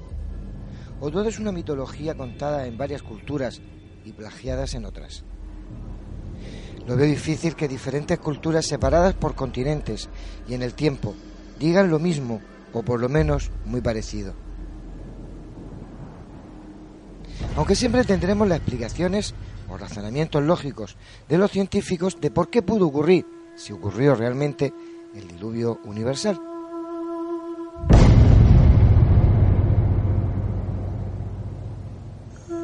Todos sabemos que en la Tierra hay ciclos climáticos y que la Tierra está llena de dichas catástrofes.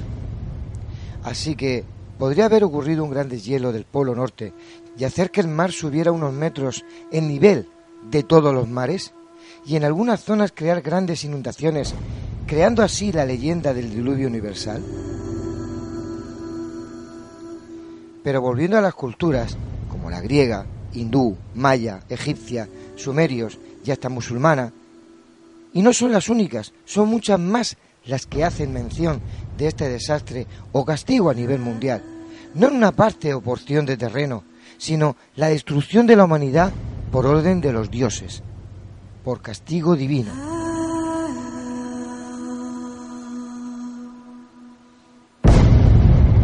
Y viendo Yahvé que era grande la maldad del hombre sobre la tierra, y que todo el designio de su corazón tendía siempre y únicamente al mal, se arrepintió Yahvé de haber hecho al hombre en la tierra, se dolió en su corazón, y Dios dijo,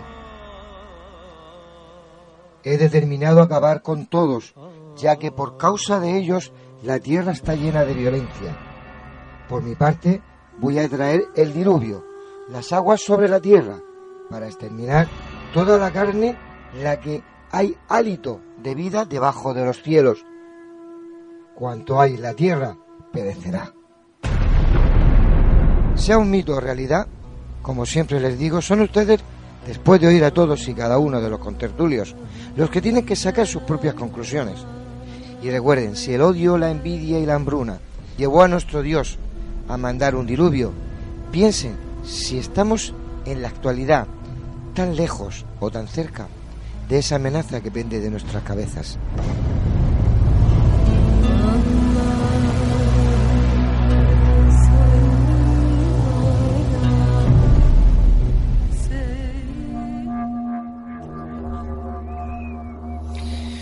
Pues eh, puesto el tema encima de la mesa, yo le voy a dar la venia a Rubén. Para va. Vamos allá, vamos con, con fuerza. Eh, la idea es que los diluvios se han producido en varias ocasiones, no solo un único diluvio universal, sino que ha habido hasta cuatro, donde bueno pues se planteaba la bajada de, de 230 a 290 metros de altura sobre el nivel del mar hacia abajo creando así el por ejemplo dejando Gibraltar pues prácticamente bastante más alto de lo que es en la actualidad.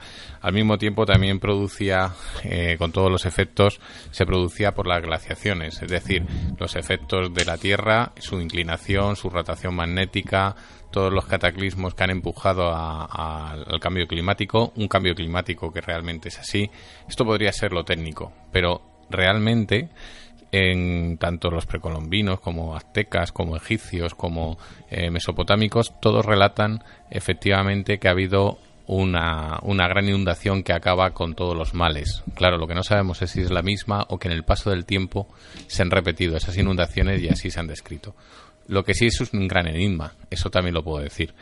Y bueno, ahí está Noé, está el arca, están sus famosos metros, codos y, y más sobre el interés. Pero bueno, yo creo que esto se puede ir avanzando poco a poco.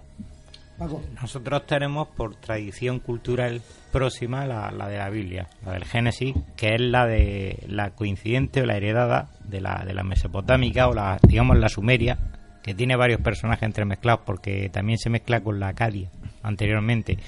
Eh, Serie de personajes que lo que hacen es precisamente una nave redonda propia de la construcción de la época en el, en Tigris y el Éufrates, pues pone a salvo eh, a la familia, eh, animales, etcétera, semillas.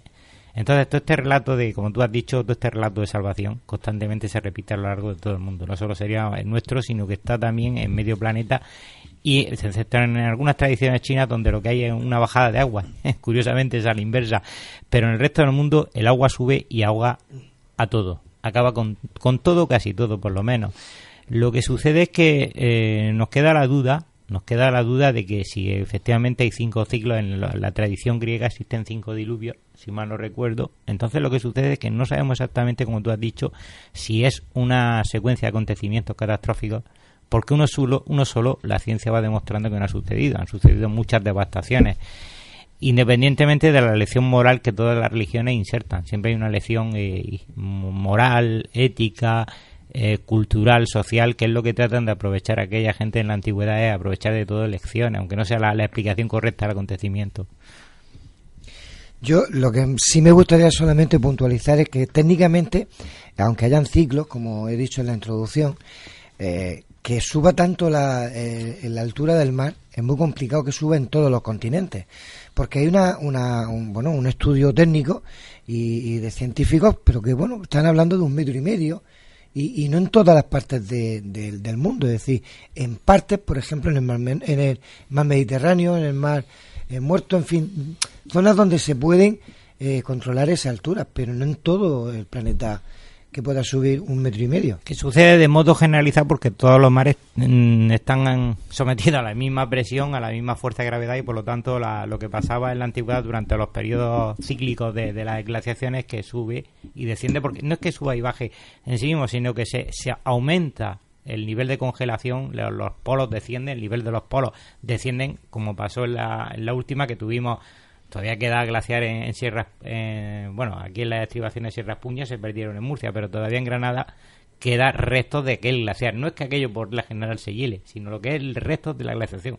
Imaginaba aquí un clima frío helado y mamut sabéis que aquí en el puerto de la cadena se han encontrado huesos de mamut lo cual significa que esto estaba con mucha nieve y congelado. Y el mar estaba mucho más bajo unos 120 metros de media mundial. Todo el nivel del mar en el océano estaba más bajo Sí, eh, hay por ahí un estudio no científico que dice que lo que se produjo realmente eh, fue un tsunami debido a, a, la caída de un meteorito en el mar, ¿no? que produjo un tsunami de una extensión considerable. Lo cierto es que mmm, la mayor parte de las culturas antiguas recogen de una u otra manera, con su variante, una leyenda en que se habla de un, de un diluvio o de una inundación tremenda que provocó un auténtico, un auténtico desastre, ¿no? Y además en, en culturas que, que, sepamos no tienen ninguna relación, es no, no hubo ahí un contagio ni una comunicación de una, de una con otra. Cuando hablamos de diluvio, parece que se nos viene a la cabeza la idea de una lluvia torrencial, como la que hubo hace poco aquí en esta tierra, pero continuada en el tiempo pues no sé, durante meses o... 40 días. Muchísimo tiempo. Bueno, 40, 40 es un número, un número simbólico. Mucho tiempo, ¿no? Cabalístico. Eh, yo me he encontrado, eh, buceando por ahí un poco, en la versión griega del Antiguo Testamento, conocida como la Septuaginta, la versión de los 70, de los 70 sabios que se encerraron en la biblioteca para traducir las escrituras hebreas al griego. Y curiosamente, la palabra que usa no, no tiene nada que ver con diluvio, usa la palabra cataclismo. Cataclismo es un cultismo griego, cataclismos. Es decir, que lo que se produjo fue un cataclismo no una lluvia torrencial, no un diluvio. Y eso la, la verdad es que puede explicar muchas cosas.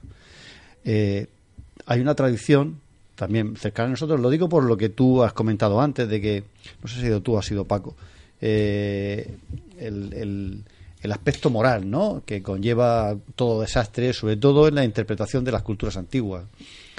Eh, una cultura como la griega, con una manera de entender la religión tan lejana de la nuestra, hay una historia que se parece mucho a la de Noé, que es la historia de Eucalión y Pirra. Eran dos personas puras que no habían caído en el vicio como el resto de los habitantes de la tierra y que, gracias a las indicaciones de los dioses, encontraron un monte alto donde no llegó la lluvia y gracias a eso se libraron.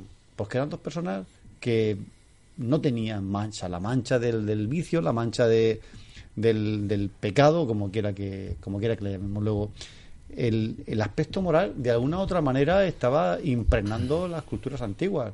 Es decir, somos malos. Y cuando ocurre una desgracia de, de, de- de dimensiones eh, como la del diluvio universal, es que hemos hecho algo mal y los dioses nos están castigando. Bueno, eh, yo aquí te apoyo, pero también mira lo que digo. Eh, con esta idea, eh, los pueblos meso- mesoamericanos de origen precolombino hablan que hay unas fases que llaman existencia, que de- denominan soles, ¿no? Entonces hablan que en este momento estábamos situados en un quinto sol. Cada desastre natural o etapa anterior o actual cuadra con un sol, es decir, ellos ven un desastre natural y que en muchos casos el primero de ellos fue el primer, la primera etapa de sol fue precisamente el desastre natural de la gran inundación donde desalojó a las personas y a los animales de toda tierra. Bueno, yo quiero introducir aquí, como habéis ya hablado de, de, por ejemplo, el tema moral, ético. Salvador ha hablado también de, de pues, eh, unos antecedentes que hay en la cultura clásica griega. Me vais a permitir que introduzca el tema de la Atlántida. Y lo voy a introducir porque, eh, como estamos hablando de cuestiones éticas, está, eh, si no recuerdo mal, en los diálogos de Platón, creo que es Critias y Timeo, pues habla, describe la Atlántida y dice que la Atlántida sucumbe. Bueno, a todo esto sabemos que, según, según dice Platón, que los habitantes de la Atlántida eran hijos de Poseidón y de una mortal. Es curioso, es curioso, porque si nos vamos al Génesis también habla de los de las hijas de los hombres, de los hijos, mm, en fin, una serie de referencias que a todos nos, nos llama la atención siempre se repite o casi siempre el mismo patrón. O sea, el hombre o los hombres hacen algo malo, se portan mal, pecan, pierden la divinidad. Concretamente, en el creo que es en, el Timeo dice que, que- pierden la parte de divinidad que tenían de, de Poseidón y se quedan con la parte humana, la parte de la soberbia, de, del- de la, de la ambición malentendida, en fin. Y eso es el castigo, es por eso se produce el castigo. Entonces, se repite, ese patrón se está repitiendo en la cultura cristiana, pero también ahí. Entonces, al final, hablamos de la Atlántida, del mito de la Atlántida. Claro, pues, tenemos que basarnos en lo que dice Platón. Bien, eh, puede ser que lo que diga Platón sea verdad, no lo sea, pero siempre se está repitiendo, o, creo, se está repitiendo el patrón. Alguien que se porta mal, que pierde la parte divina. La parte divina no tiene, entiendo, no tiene por qué ser la divinidad, tiene que ser la parte sagrada, la parte que nos, eh, que, nos cree, o sea, que nos, que nos conecta con Dios, por así decirlo, ¿no? Y la pierde. Y entonces eso es lo que da lugar al castigo, al castigo divino. Dos cosas y, y os dejo dos cosas más, por favor. Respecto al tema de los 40 días que han sacado, em, Jesús también está en el desierto 40 días. Es curioso, 40. Em, pero además de esto, el castigo, y me vais a permitir que introduzca otro elemento y lo dejo ya, el castigo se produce, según el Génesis, es por agua, es el diluvio, pero hay un castigo por fuego de Sodoma y Gomorra. Estamos hablando de dos elementos que son el agua y el fuego que dentro de la alquimia hay cuatro elementos fundamentales en materia, que es el fuego, el agua, el aire y la tierra. Y el fuego y el agua es purificador. Y lo dejo ahí para que... Y 40, y 40 años anduvo el pueblo de Israel por el desierto. Y existe el quinto elemento que junta los cuatro elementos naturales. ¿Cuál es? ¿Cuál es el quinto elemento? La divinidad. El éter. Bueno. El vamos- éter, ¿no? El éter, el éter. Vamos a ver. Eh, yo he intervenido, no es el éter. Yo he intervenido el último acércate, o, o- o el penúltimo porque quería escuchar a la ciencia. Y ahora me pregunto yo, ¿y qué co puntos suspensivos tiene que ver el diluvio universal con la ciencia? Si es un relato histórico. Si quieres le podemos llamar bíblico, pero no tiene nada que ver con la ciencia. Eso es el primer punto. El segundo punto es que podemos meterlo dentro de lo que son las religiones, entre comillas, esotéricas. Hemos hablado del fuego, que sería el primer chakra, que sería la kundalini, la energía de los dioses, que es fuego. Y el segundo chakra sería justamente Noé, el diluvio universal, agua, que es el que le precede en orden. ¿Qué le pasa al agua? ¿Qué le pasa al fuego? Psicológicamente, cuando la cabeza empieza a hervir, el fuego empieza a transmutar el agua convirtiéndolo en gaseoso. Y eso nos está perjudicando continuamente porque la falta de coordinación mental y psíquica nos lleva al desequilibrio psicológico. Fuego y agua. Un segundo. Segundo chakra. Bien.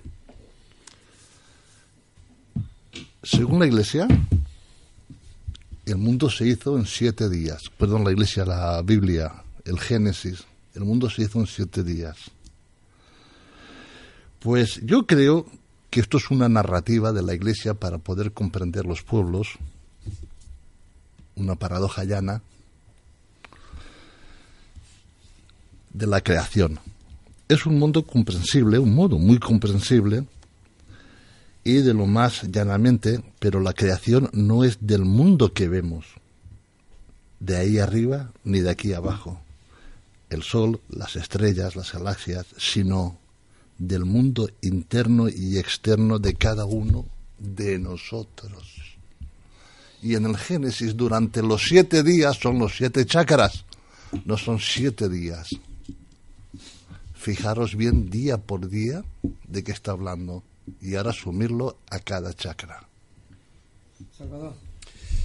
Eh, bueno, es una interpretación esotérica que es perfectamente legítima, Pepe. Claro. Por supuesto que sí.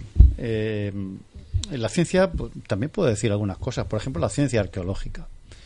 En la milenaria ciudad de Ur, eh, cuna de, de Abraham, el padre de- del pueblo judío, pues eh, se están desarrollando con- constantemente excavaciones y hace unos años se encontró una capa de lodo de unos 3 metros de espesor y los arqueólogos la han fechado en torno a- al año 4000, 4500 antes de Cristo. Quizá ahí podamos tener una pista de algo que hubo 3 metros, una capa de 3 metros de espesor de lodo puede significar que hubo una gran inundación.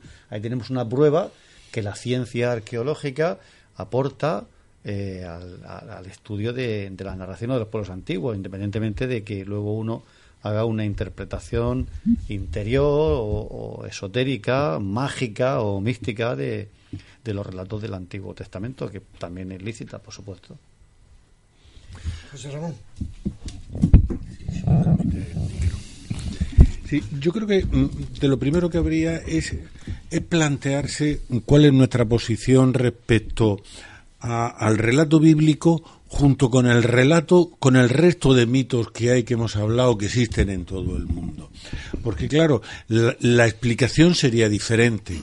O tendríamos que hablar eh, de sucesos locales pos- posteriormente amplificados por, por el paso del tiempo en el mito, inundaciones en cada uno de los sitios, pero diferentes en el tiempo, o de un suceso global.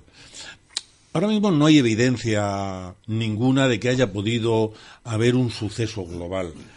Es posible que sucesos mm, mm, locales, sucesos que hayan podido ocurrir en Ur, como dices, en Babilonia, que es una tierra pues muy inundable, o en otros sitios pues puedan haber ocurrido y evidentemente eso pues haya dado lugar al mito. Lo que a mí, en cualquier caso, me parece que es eh, importante, por lo, por- sobre todo por el programa en el, en el que nos encontramos, es si, el, si pensamos si realmente estos sucesos han sido sucesos naturales o si, o si, son, o si era un suceso providencial o si era un suceso mandado efectivamente por Dios Un castigo divino. el castigo divino para intervenir en la historia de los hombres. Mm, Porque eh, él nos va a dar la diferencia de cómo interpretemos, pues hasta incluso las escrituras, nos va a decir que, cuál es nuestro planteamiento. Bueno, yo aquí tengo que dar la razón y quitarla también, pero hay desde hace 2,5 millones de años en el planeta ha habido un montón de glaciaciones, calculadas y confirmadas teóricamente cuatro. Eh, se habla de los ciclos de, si lo digo bien, de Milakovitch, ¿vale? Relacionados con ciertas variables de la órbita de la Tierra, que, que alrededor del Sol tiene efectos incluso cambiar la polarización incluso de los polos.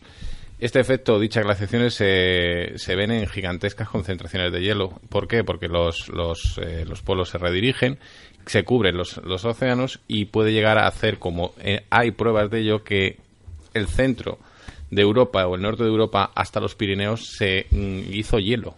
De hecho, eh, por ahí andan los eh, en el Paleolítico. Eh, hablan de que el- incluso los, el Homo sapiens y demás tuvo que, que pasar de continentes y todo esto es científico. O sea, esto es una base que han demostrado pues por restos, por huesos, por arqueología y demás.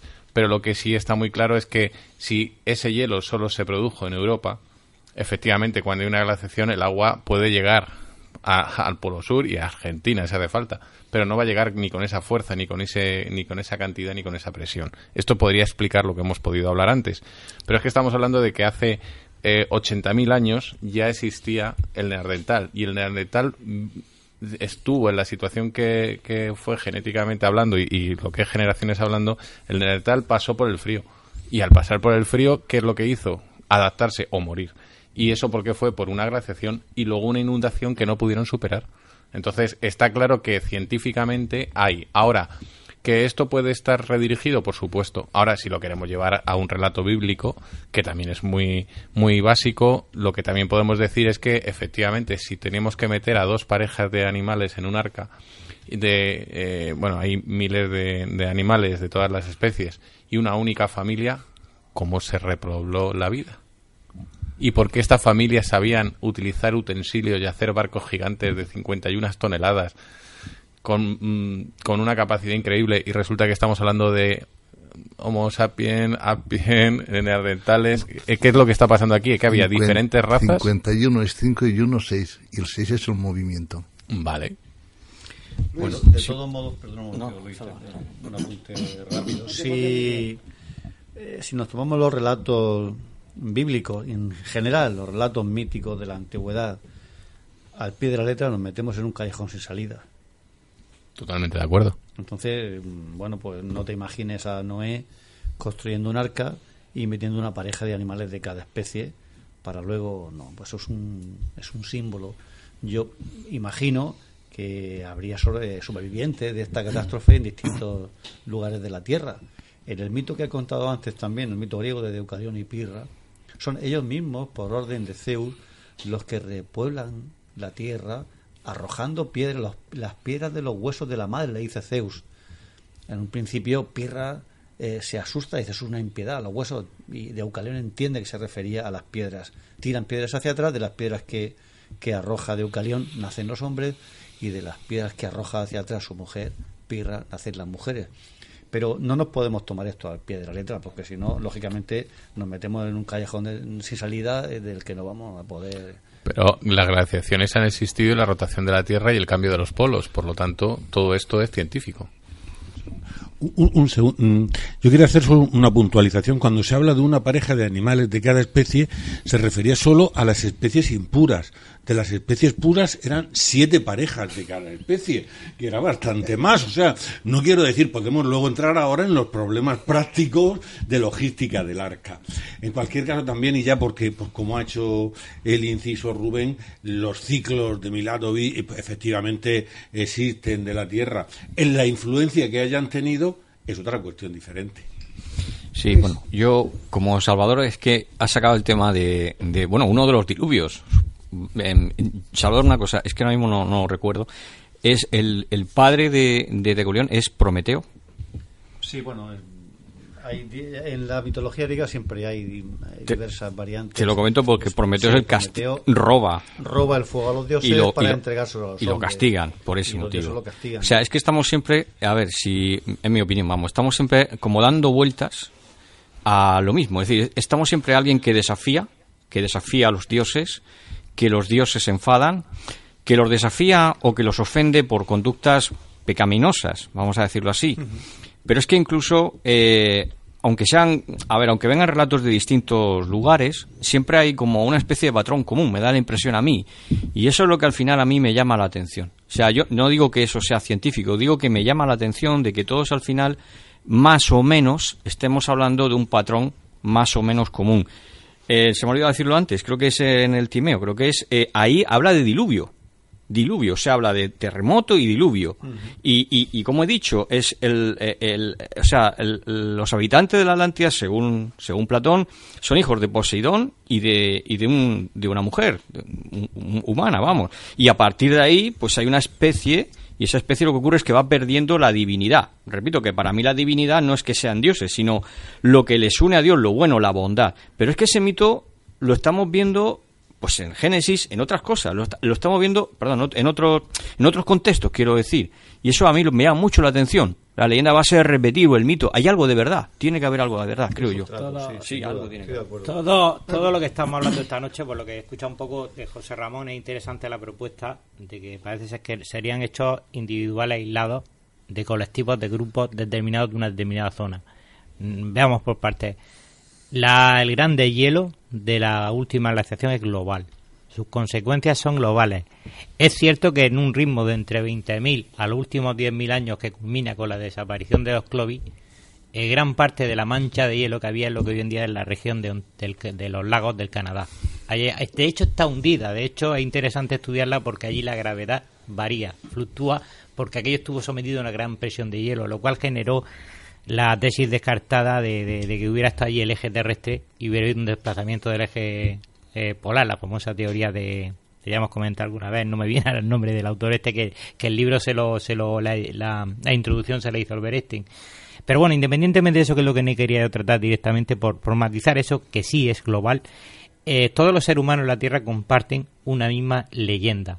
Había hablado del génesis de por qué el diluvio. Lo que causa el diluvio es que alguien desde los cielos, con mucho poder, baja, sin permiso de sus jefes, digámoslo así, de los dioses, y cometen unos ciertos errores ayudando al ser humano. Si, si no hay pruebas arqueológicas, nos iremos a las líneas de Nazca, donde está trazado, y, y queréis, si queréis, os menciono 50.000 sitios en el planeta donde hay vestigios.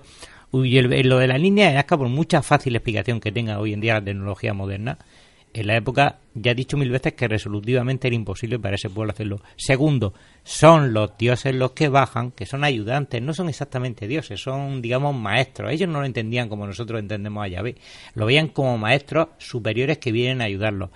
Y eh, bajan del cielo, vienen volando, les ayudan, construyen las líneas y un buen día se marchan. Pero es que tenemos construcciones ciclópeas en la prehistoria, no solamente los dólmenes de Antequera, que ya resultan interesantes, no me refiero a Stonehenge, hay otros movimientos de piedra eh, hechos por el, por el ser humano que para la época y muy ancestrales. Pueden ser que esté incluso de fecha de lo que no- nosotros nos hemos puesto en el paleolítico, en el neolítico, porque pensábamos que era cuando el hombre era inteligente y autosuficiente para hacer esas cosas, que tampoco es así. Porque los neandertales ya tenían una cultura propia intrínseca donde dominaban muchas cosas que después se verían en Homo sapiens. Esto es muy importante destacarlo. Pero yo lo que quiero al grano es que las leyendas son comunes, rigen el mismo patrón. Luego está la parte interesante de Ben Jock, que es lo místico. Claro que sí, hay una lección cabalística, mística en todo escrito, porque el hombre intenta explicar eh, el origen e intenta explicar su ciencia y su conocimiento a través de esa, de esa aplicación de ese conocimiento. Eso es verdad. Yo quería hacer un, un kick-out. Vamos a ver, estamos hablando de 40.000 años. ¿En 40.000 años es que existía la escritura? Estáis hablando, no sé, de, de, de, de- de- de una barbaridad de años. Y resulta que el, el diluvio es de hace más o menos, hace unos dos- 2.200 años antes de Cristo. No, hace 20.000 años. El de hielo comienza hace El de la Biblia son 2.200 años antes de Cristo. Eh, No, para ellos la Biblia empieza en el 4400 antes de Cristo. Eso es Adán y Eva. Porque ahí, el- que- ahí quiero ahí- a parar. Porque Adán y Eva es el primer secreto. Y Adán y Eva es donde empieza realmente el ser humano.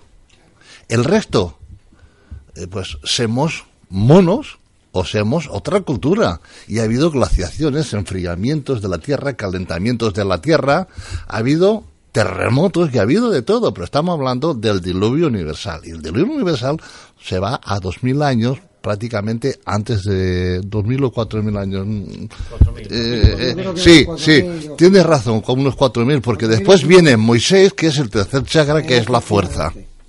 Efectivamente, estaba confundido yo con Moisés. Si empezamos así, tenemos que dar más fe y más credibilidad, no científico, sino el diluvio universal, que es la palabra de Noé. Estamos hablando de Noé, no estamos hablando de ciencia. La Tierra ha sufrido grandes cambios, pero no es lo que estáis hablando. Bueno, pero- Permitidme que os corrija. Sí, estáis sí. hablando de ciencia que vosotros ni yo estábamos hace millones de años. Además es simbólico. Es totalmente porque lo que no es normal es que se salve, es que se salve la, espera, el, la espera, un- inunda- un, segundo. Además, se habla de América del Sur, se habla de Mesopotamia, se habla de África, se habla de Europa, de Asia, De India. sí, de Asia. Y resulta que en aquella época no tenían internet ni televisión como hoy. Y todos relatan lo mismo. Pensar un poquito. Leche. Está Sí, todo no sé- no sé, conducido Pepe, tú a sigue, todo. tú sigue, tú sigue, me parece, la cronología del obispo User que señaló la fecha de creación de la Tierra en el año cuatro mil y pico, me re- me parece que era antes de, de Cristo, y señaló hasta la hora, no sé si era a las cuatro de la tarde o algo así, Yo me no, parece, conozco, ¿no? yo no conozco a este señor. Cuatro menos cuarto, alguno estaba por ahí ya. A la- y justamente a la hora de la siesta, lo que más. Ni conozco a este señor, ese sería un chalao más de los que Antes hay. del año 4000 yo me he referido a lo de las excavaciones de Ur. Sí, sí. O sea, es un- Sí, claro, y de hecho es dogma. Por, por, por arqueólogos. De hecho que el 4000 y pico antes de Cristo es dogma para, para nuestras religiones de aquí de Occidente. Las eras van de 2200 años en 2200 años aproximadamente. Yo, bueno, yo lo que, eh, no sé, ya hemos entrado con Adán, con Eva, con todo esto. En un principio, eh, a- eh, 8.000 años hablamos de que fuera Adán y Eva. Pero es que además, eh, bueno, la aldea mm, esta mesopotámica también tuvo un entorno de una inundación hace 6.500 años antes de Cristo. Y entre medias hay un montón de años que no se sabe lo que ha pasado. No, no hablan de, Adán y Eva ni hablan de No nada. 6.500 años antes de Cristo no existía aún el mundo conforme a la cronología de ¿Qué- Pepe. Pero, pero, pero, ¿qué Pues entonces ¿quién me da, eh, que me dé alguien la razón. Pero un momento, un momento que no. Estamos hablando de lo que es Noé, lo que simboliza, eh, digamos, el, eh, la parte eh, del Génesis eh, que conocemos nosotros y luego el Génesis de, de América, el Génesis de Europa, el Génesis de África, llamémosles así. Es el principio del principio como ser humano cuando empieza a modificar hasta hoy. Vamos a ver, eh, No la creación del mundo, la creación del mundo ni se sabe. Sí, sí, se sabe, claro que sí, sabemos perfectamente cuándo, cuándo se generó la Tierra. bueno, vamos a ver, le voy a invitar a los oyentes que cojan una libreta, un bolígrafo y si quieren la calculadora como herramienta auxiliar y cojan las fechas que nos dan de los de los de los de los, de los ancestros de bueno de, los diferentes patriarcas y haga cálculo.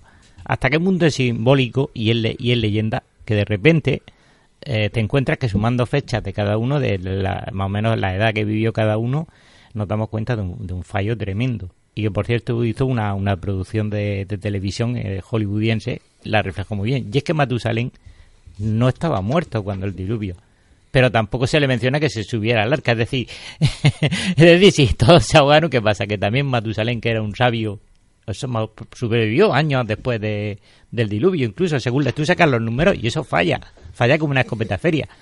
Y otra cosa importante que quería mencionar, en el 6000, cuando habéis mencionado el 6000, en el 6000 se produce una ruptura del estrecho del Bósforo. Estaba cerrado e inundó violentamente durante casi 100 años el Mar Negro. De hecho, es posible que esos pueblos que están cerca del Ararat también tengan antecedentes históricos de haber sufrido una terrible inundación. Esa, es una teoría que se ha formulado no parece haber ahora mismo en la comunidad científica no está no, no hay quórum total aunque pero hay aunque hay unos científicos que efectivamente la han planteado. Pero tenemos otra ruptura importante en el estrecho es un hecho demostrado quiero decir. Sí no pero pero está bastante bien bien sentado. Hay una ruptura en el, en el, estrecho y está demostrada geológicamente que se produjo una ruptura. El Mediterráneo estaba separado del, durante un tiempo estuvo separado del Atlántico y esa ruptura provocó provocó graves afectaciones y marea y tsunami.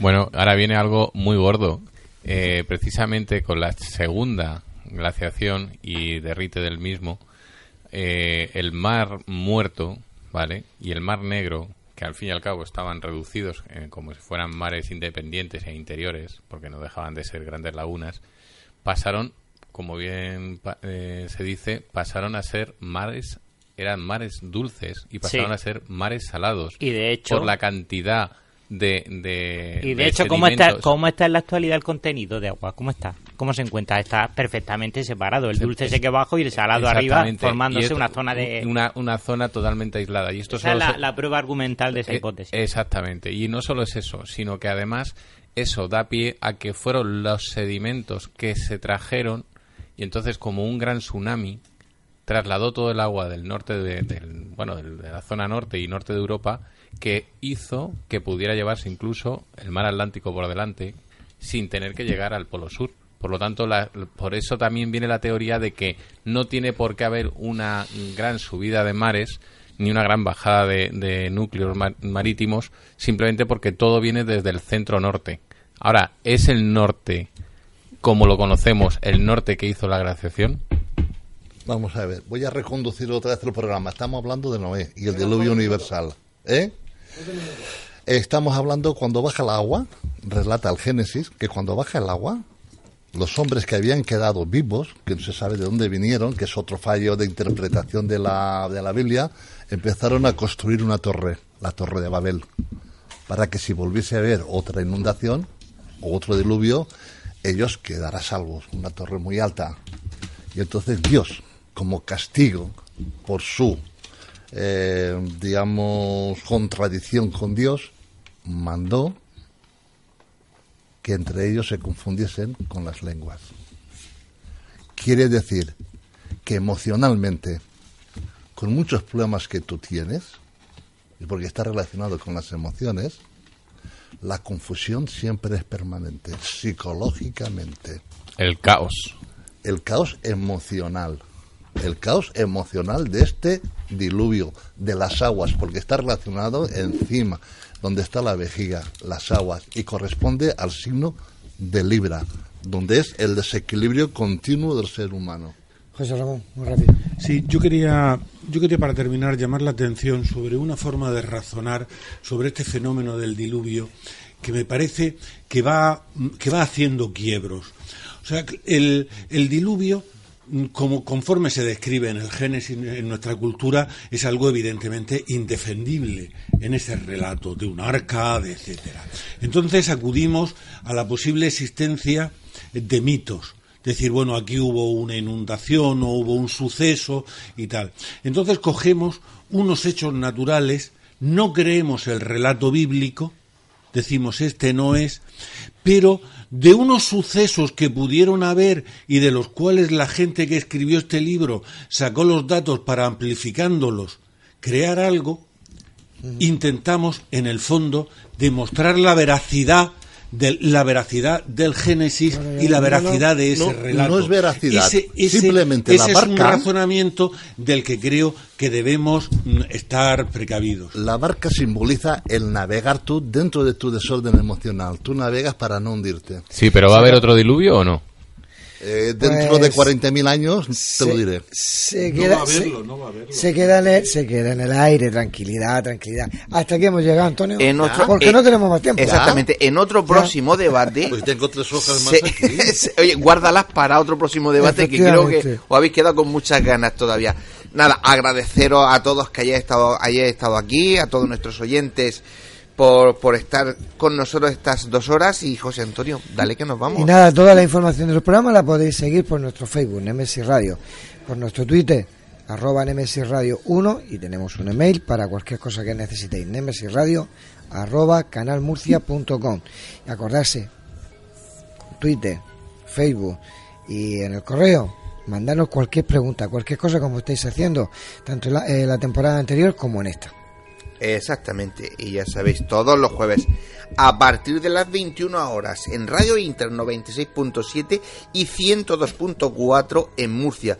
Y los domingos, pues ya sabéis, repetimos hora y en los mismos diales. Por internet, pues a través de la web tenemos dos, www.lainter.es y www.lainter968.es.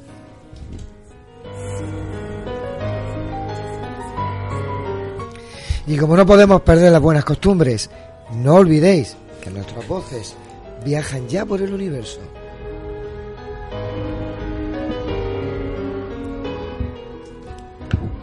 Pues eh, queridos oyentes, les deseamos que tengan una feliz semana y les esperamos el próximo jueves aquí. Ya saben, a las 21 horas en Nemesis Radio. No farten, pasamos lista. Y ya saben, si les ha gustado, díganselo a sus amigos para que la familia de Nemesis Radio siga creciendo. Y si no les ha gustado, pues ustedes se lo dicen a sus enemigos, ustedes nos los envían, que nosotros, José Antonio y yo sobre todo, nos sí. encargaremos de ellos, ¿verdad? Va, yo me encargo soligo. Perfecto, pues ya saben, buenas noches y adiós.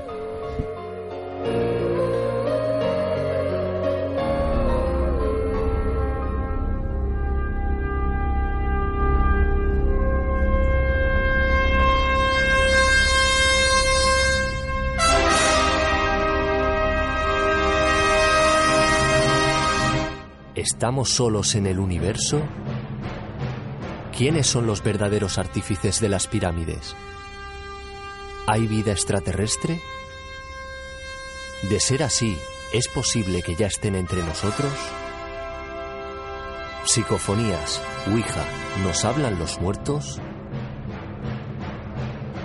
Némesis Radio, viajando a lo desconocido, sobrepasando el horizonte de la conciencia. Programa dirigido y presentado por Antonio Pérez y José Antonio Martínez. Todos los jueves y domingos a las 9 de la noche en Radio Inter, región de Murcia.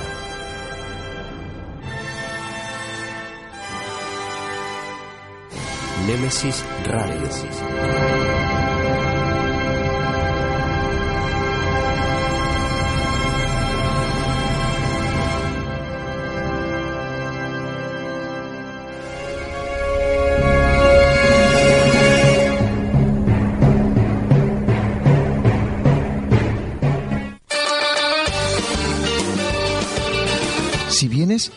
Meseguera se siente.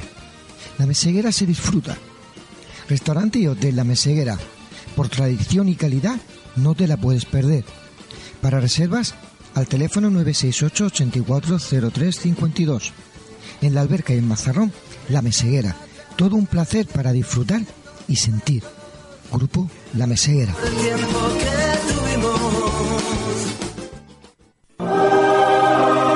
Fotos Orión. Hay momentos importantes en tu vida que no puedes dejar pasar. Inmortaliza tu evento en fotografía y vídeo con Fotos Orión. Porque las cosas especiales solo ocurren una vez. Fotos Orión. Profesionalidad y confianza. Calle La Gloria, número 32, frente Antiguo Tornel, La Alberca, Murcia. Teléfono 868 94 30 13.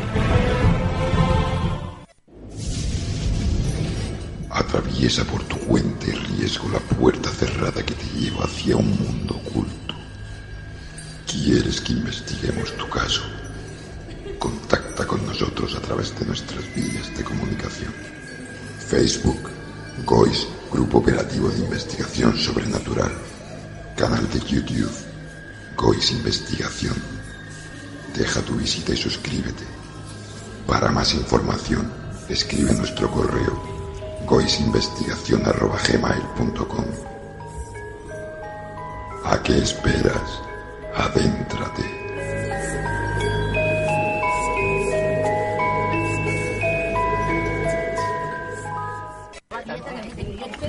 Nemesis Radio. Nemesis Radio. Nemesis Radio. Nemesis Radio. Nemesis Radio. Nemesis Radio. Nemesis Radio. Nemesis Radio.